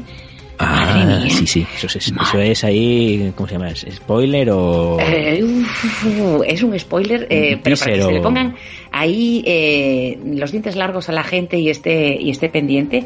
Pero Sergio ve una foto mm, de un trozo de pedazo de cacho de arma. Mira, una foto de una pistola que te está apuntando a la cabeza y sabe qué pistola es, solo por el agujero del cañón. ¿Qué dices? ¿Y, y, y- y de qué y qué modelo y, qué, y cuántos salieron bien de la fábrica y cuántos salieron defectuosos? Es Sí, increíble, es increíble.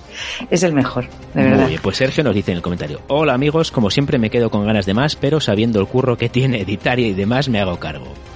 La purga, ese gran desconocido, me hubiera gustado comentarla más, sobre todo considerar si de verdad una sociedad se puede permitir una fiesta como esa. Distrito Nieve 9, muy buena. Experimenté esa mezcla de humor y dramatismo que mencionáis, absolutamente recomendable. El cuento de la criada se me hace muy muy lenta, pero en verdad es preocupante desde el punto que hoy en día hay países que están viviendo bajo sistemas similares, por ejemplo Afganistán. Pero seguro que hay algunos más que si no llegan se le acercan mucho.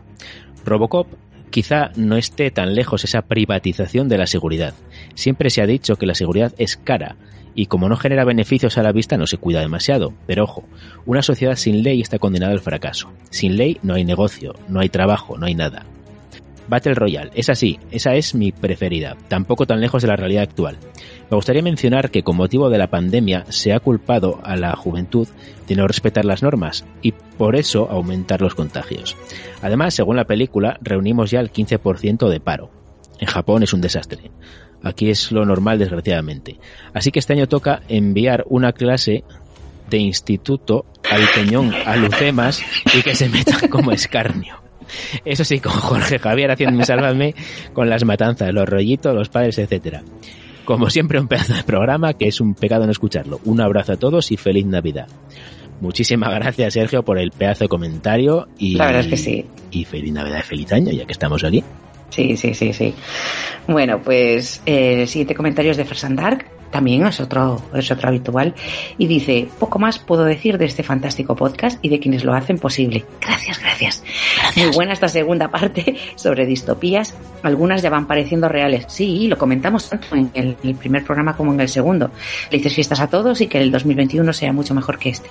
Un abrazo y hasta el próximo. Un abrazo, Fer Sandark, y también feliz año para ti. Bueno, para ti y para todos. Muy bien, y otro nombre que ya es un clásico por aquí. Sí. Mancornato nos dice, felices fiestas, ya echaba de menos la segunda parte. Gataca se me atragantaba de joven y viéndola ahora me pasa igual. En cuanto a Distrito 9 y el cuento de la criada me gustan bastante, aunque esta última sea muy lenta, muy lenta, muy lenta. Lentísimo. Pero me enganchó desde el primero al último porque se me antoja un futuro bastante cercano en muchos países en ciertos aspectos.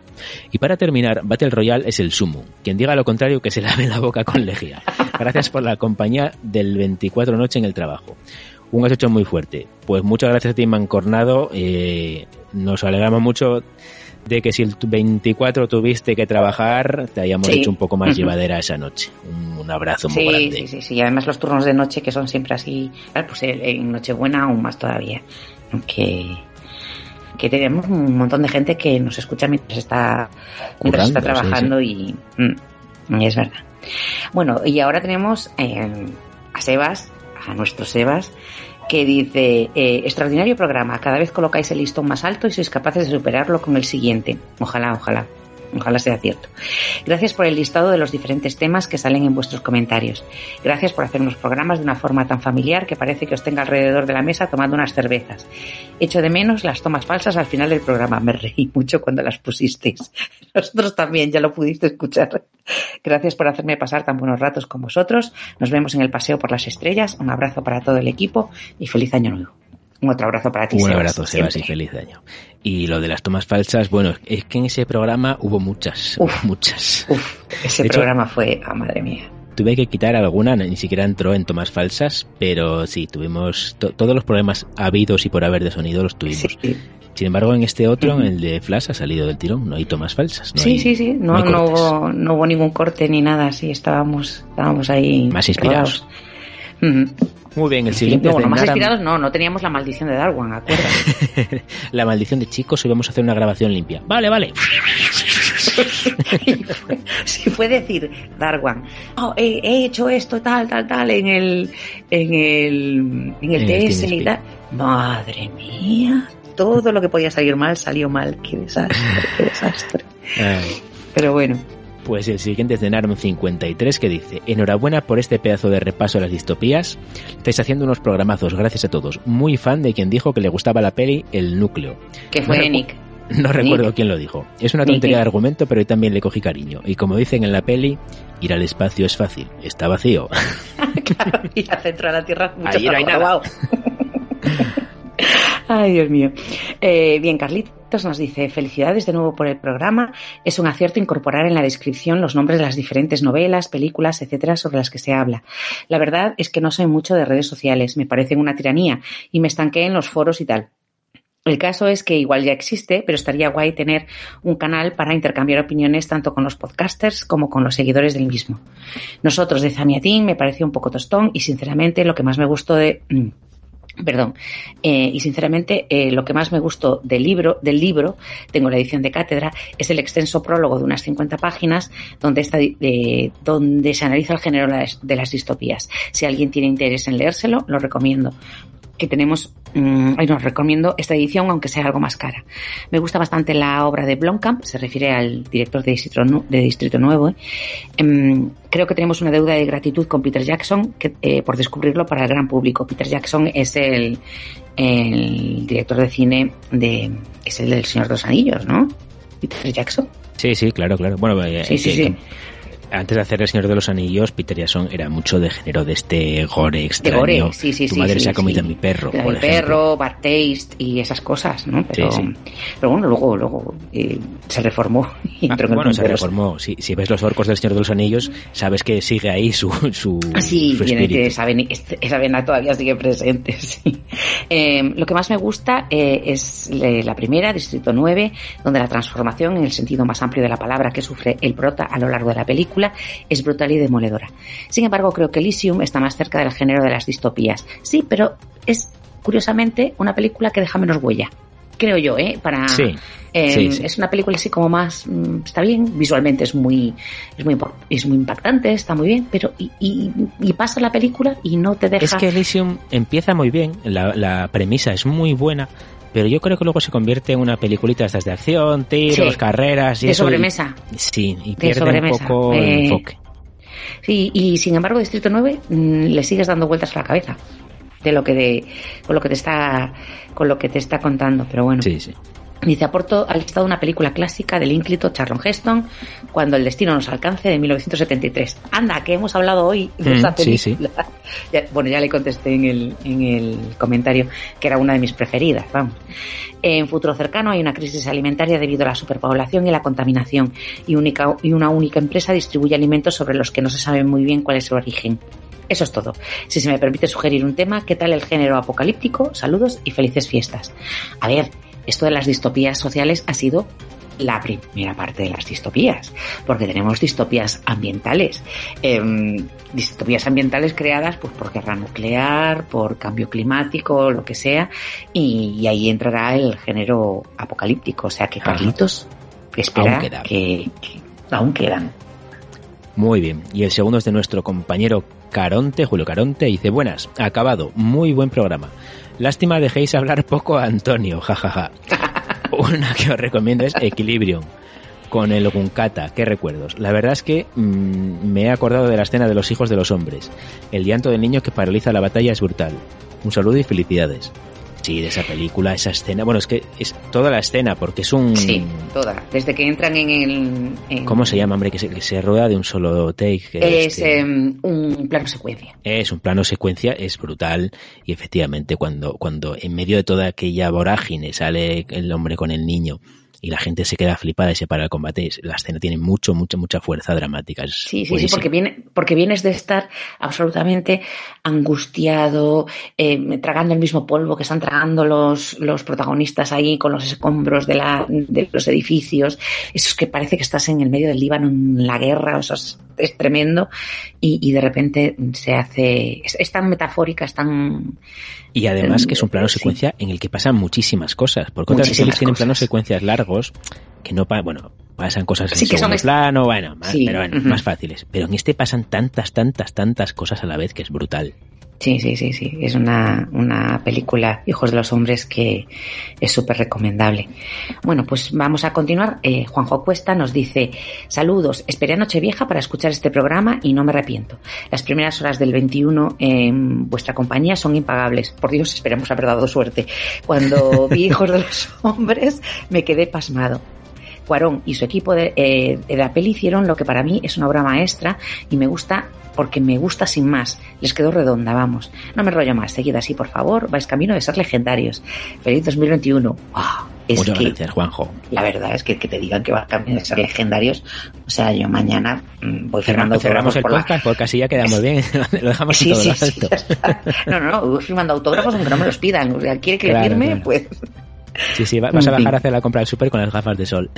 Totalmente, totalmente y de noche. Venga, pues el siguiente es de Rafa Kamikache y bueno, nos comenta el primero de distopías y dice otro gran programa. Tampoco sabía que eran las distopías, aunque claro, como todos, ya era fan de ellas. Para mí una de las mejores V de Vendetta, aunque de las últimas que he visto, la de Love, Death and Robots tiene episodios muy interesantes. Muchas veces estas pequeñas series o miniseries son muy interesantes, no se diluyen en dar rodeos. Eh, efectivamente. Sí, además lo, habíamos comentado, ¿verdad? Lo, hemos comentado varias veces. Yo creo que un día tenemos que hacer un programa de Love, Death and Robots. Sí porque además una, es, una, es, es, justo lo que dice, una de las cosas que tiene es que los capítulos son muy breves y te dejan con ganas de más, porque te, te dan una pinceladita así de un, de un mundo, de un universo, de un universo paralelo, de, un, de una situación posapocalíptica o lo que sea, y es tu joder, me, me apetece saber más de esto, de, de, este pequeño universo, de cómo va, cómo funciona, sí, sí. Hmm. Pues nada, el último de los comentarios en iVoox que tenemos es de Félix Lancho Crespo que siempre está ahí, siempre está mm, escuchando, comentando, compartiendo los programas en, en, las redes. Y decía, un gran programa, chicos, me ha gustado, tampoco he visto Kataka. Y se ríe. Eh, de verdad, o sea, a Darwin siempre le sale algún defensor. ¿Tú te das cuenta qué suerte tiene? siempre, siempre le sale algún defensor. Alguien que dice, pues yo tampoco. ¿Me caches? Em, y luego eh, nos hace una crítica. Dice, la versión de la banda sonora de Demolition Man que habéis puesto es la más chunga que he oído. Y bueno, que no es la versión de la banda sonora de Demolition Man, sino que es una, es una canción de, de The Police, que tiene ese, ese título que es bastante anterior a la, a la peli a la peli y que Emilio siempre me dice, a ver, ¿qué ponemos de música para el final? Y digo yo, mmm, ¿con qué acabamos? Con Demolition Man, pues esta de Police. Claro, que no tiene nada que ver. bizarras, claro. Claro. Hoy que acabamos con una canción de ranas de Paul McCartney y con la de la marcianita, ¿te acuerdas? Oh, sí, sí, sí. Muy grande la marcianita. La marcianita grandísima. Pero bueno. Muy bueno, bien. pues. Pues pasamos ya a los de eh, Facebook, ¿no? Sí, empiezas tú. Venga, pues nos dice Noelia Álvarez. Ay, ay, ay, que yo pensé que esto no salía hasta el año que viene y además con lista. Voy a llorar de la emoción. A ver, es que Noelia era una las que nos de las había que nos lista, había, sí, sí, sí, de las que nos había pedido, por favor, la lista de las obras y tal. Y es más, nos ha mandado la lista de las obras de Marte que tenemos que actualizarla, tenemos que, que ponerla en, en Facebook. Qué Que- guay, Noelia, muchas gracias. Sí, sí, sí, es verdad que, el- que lo ha hecho. El, eh, y además así, mm, se ha puesto con el bolígrafo a, a apuntar. Y luego, claro, cuando ves todas esas listas te das cuenta de la cantidad de cosas de las que hablamos. Eso de cómo nos vamos por la rama, ¿no? sí, totalmente. Por la rama de citas, sí, sí. Vale, Alfredo Lozano, respondiendo a una foto de Gataca, eh, dice, Gataca, la única película que me he vuelto a poner desde el principio, nada más terminar. Y respondiendo luego también a la publicación en la que mostrábamos cuatro imágenes de las distopías depor- deportivas, entre comillas, en definición de Nick Furia, muy afortunada, creo yo, pero, pero bueno, que dice, pues no son muy de películas de adolescentes, pero la primera es Los Juegos del Hambre, sin duda, y la última podía ser Divergente, y la oriental Battle Royale, en realidad las fotografías que puse eran Los Juegos del Hambre, Rollerball, Battle Royale y El Corredor del Laberinto, que todas eran películas que había mencionado Nick Furia cuando estaba hablando de, de los Juegos del Hambre. Sí, pero de todas formas estoy de acuerdo con Alfredo. Si, si no las has visto, se te pueden mezclar un poco. Si lo conoces Sí. así, los trailers Sí, y sí, eso, sí, sí, sí, porque sí, tienen sí. todas un, un rollo muy parecido, sí, sí. Muy bien, el siguiente también es de Irwin Yojimbo, que nos comenta en Facebook sobre una población en la ah, uno, que hablamos del juego de rol Paranoia. Y dice Irwin, lo jugué alguna vez, un gran juego, deberían probar todos los del podcast. Eh, Más de uno ya he probado, ¿eh? Sí, sí, sí, sí, sí. Paranoia es un gran juego para echarte unas risas. O sea que aquí, va- aquí va, va todo testado, lo sepáis. Sí, sí. las películas, las novelas y todo. Eh, y Sergio eh, Morata de Niño la Guerra nos vuelve a comentar esta vez en Facebook. Dice sobre una publicación acerca de las distopías deportivas también. Dice sin duda la mejor es Battle Royale. Él ya había dicho que era muy fan. De hecho quería hacer una versión en galucemas con Jorge Javier, ¿no? Pero bueno. Esos adolescentes culpados por los pecados de la sociedad y que deben matarse hasta que solo quede uno. Yo juego todos los días al juego online con el mismo propósito. Saludos. Es bueno. Madre mía. Genial. Muy En bien, el siguiente también es de un colega y compañero que es Darío Pozo Hernández, Dardo, que dice, lo escuché el otro día entero yendo de viaje. Chapo. Pues mira, Dardo es de... eh, esta vez ha sido de pocas palabras. Muchas gracias, Dardo. Muchas gracias, sí, sí, la verdad es que sí. Y Tobias Schmuekin, que es un, es un amigo mío, eh, que es un, un personaje muy interesante. Yo tenía ganas de traerlo alguna vez a, a- a un programa de cita con Rama, hacerle una entrevista, porque él aparte de, es director de cine aficionado, tiene alguna película y tiene eh, películas de ciencia ficción, pero es que además es director de eh, la, la versión, o sea, digamos, de la edición europea del Festival de Cine de Ciencia Ficción Philip K. Dick. Ah, qué que guay. se, sí, que se celebra en Nueva York y el, eh, el- digamos que la sección europea se celebra en Colonia, a veces él es de Colonia, y otras veces en Lille, en Francia. Este año, bueno, por, eh, debido al coronavirus, eh, fue en Colonia nada más y, y con cosas online. Y la verdad es que eh, Tobias es un, es un hombre encantador. Lo que me tengo que reír con él, que a veces vemos películas a la vez, es decir, me dice, pon esta película y la ponemos y la vamos comentando. la última fue Screamers, además, la de mm, segunda, o Asesinos Cibernéticos, que habíamos eh, eh, hablado, pues la, la, ponemos y la comentamos, ¿viste esta escena? Esto es una pasada, no sé qué y tal, y me, o me manda capturas de, de, pantalla de películas de monstruos japoneses y me dice, ¿a que no sabes lo que estoy viendo? Y yo, Dios mío, no sé, mm, otra contra, no sé, no, no, esta es, no sé cuánto, porque es súper fan del cine, del cine de monstruos japonés, es un hombre encantador y siempre comenta todas las, las publicaciones de, de Cita con Rama y, eh, y dice allí James Caan le gusta que le llamen adolescente. Claro, como había puesto la foto de los Rollerball, ¿no? Donde sale James Caan, que no era precisamente adolescente cuando rodó la película, pues dije, hombre, bueno, pues en su época, pues que casi sí que estaba de muy, de muy buen ver, ¿no? Bien, pues eh, ahora eh, terminamos ya con los de Twitter, ¿no? Sí, que son ya poquitos. Tenemos el de Gustavo de Dios que nos dice, otro grandísimo programa, no me canso de recomendar a María y su equipo de Marines Espaciales. Y bueno, sobre lo que comentamos acerca del hombre en el castillo, dice, vale que la serie de sobre el hombre en el castillo es más dispersa que mi vida sentimental. Pero solo por la recreación de lo que pudo ser vale la pena. Yo es que me enteré de poco. Ella es la segunda de Riddick y ayudó eh, la estética y todo es brutal. Hay otra adaptación de los 80 de la peli que no recuerdo su título, pero que era Cutrecilla. De esa sí me acuerdo.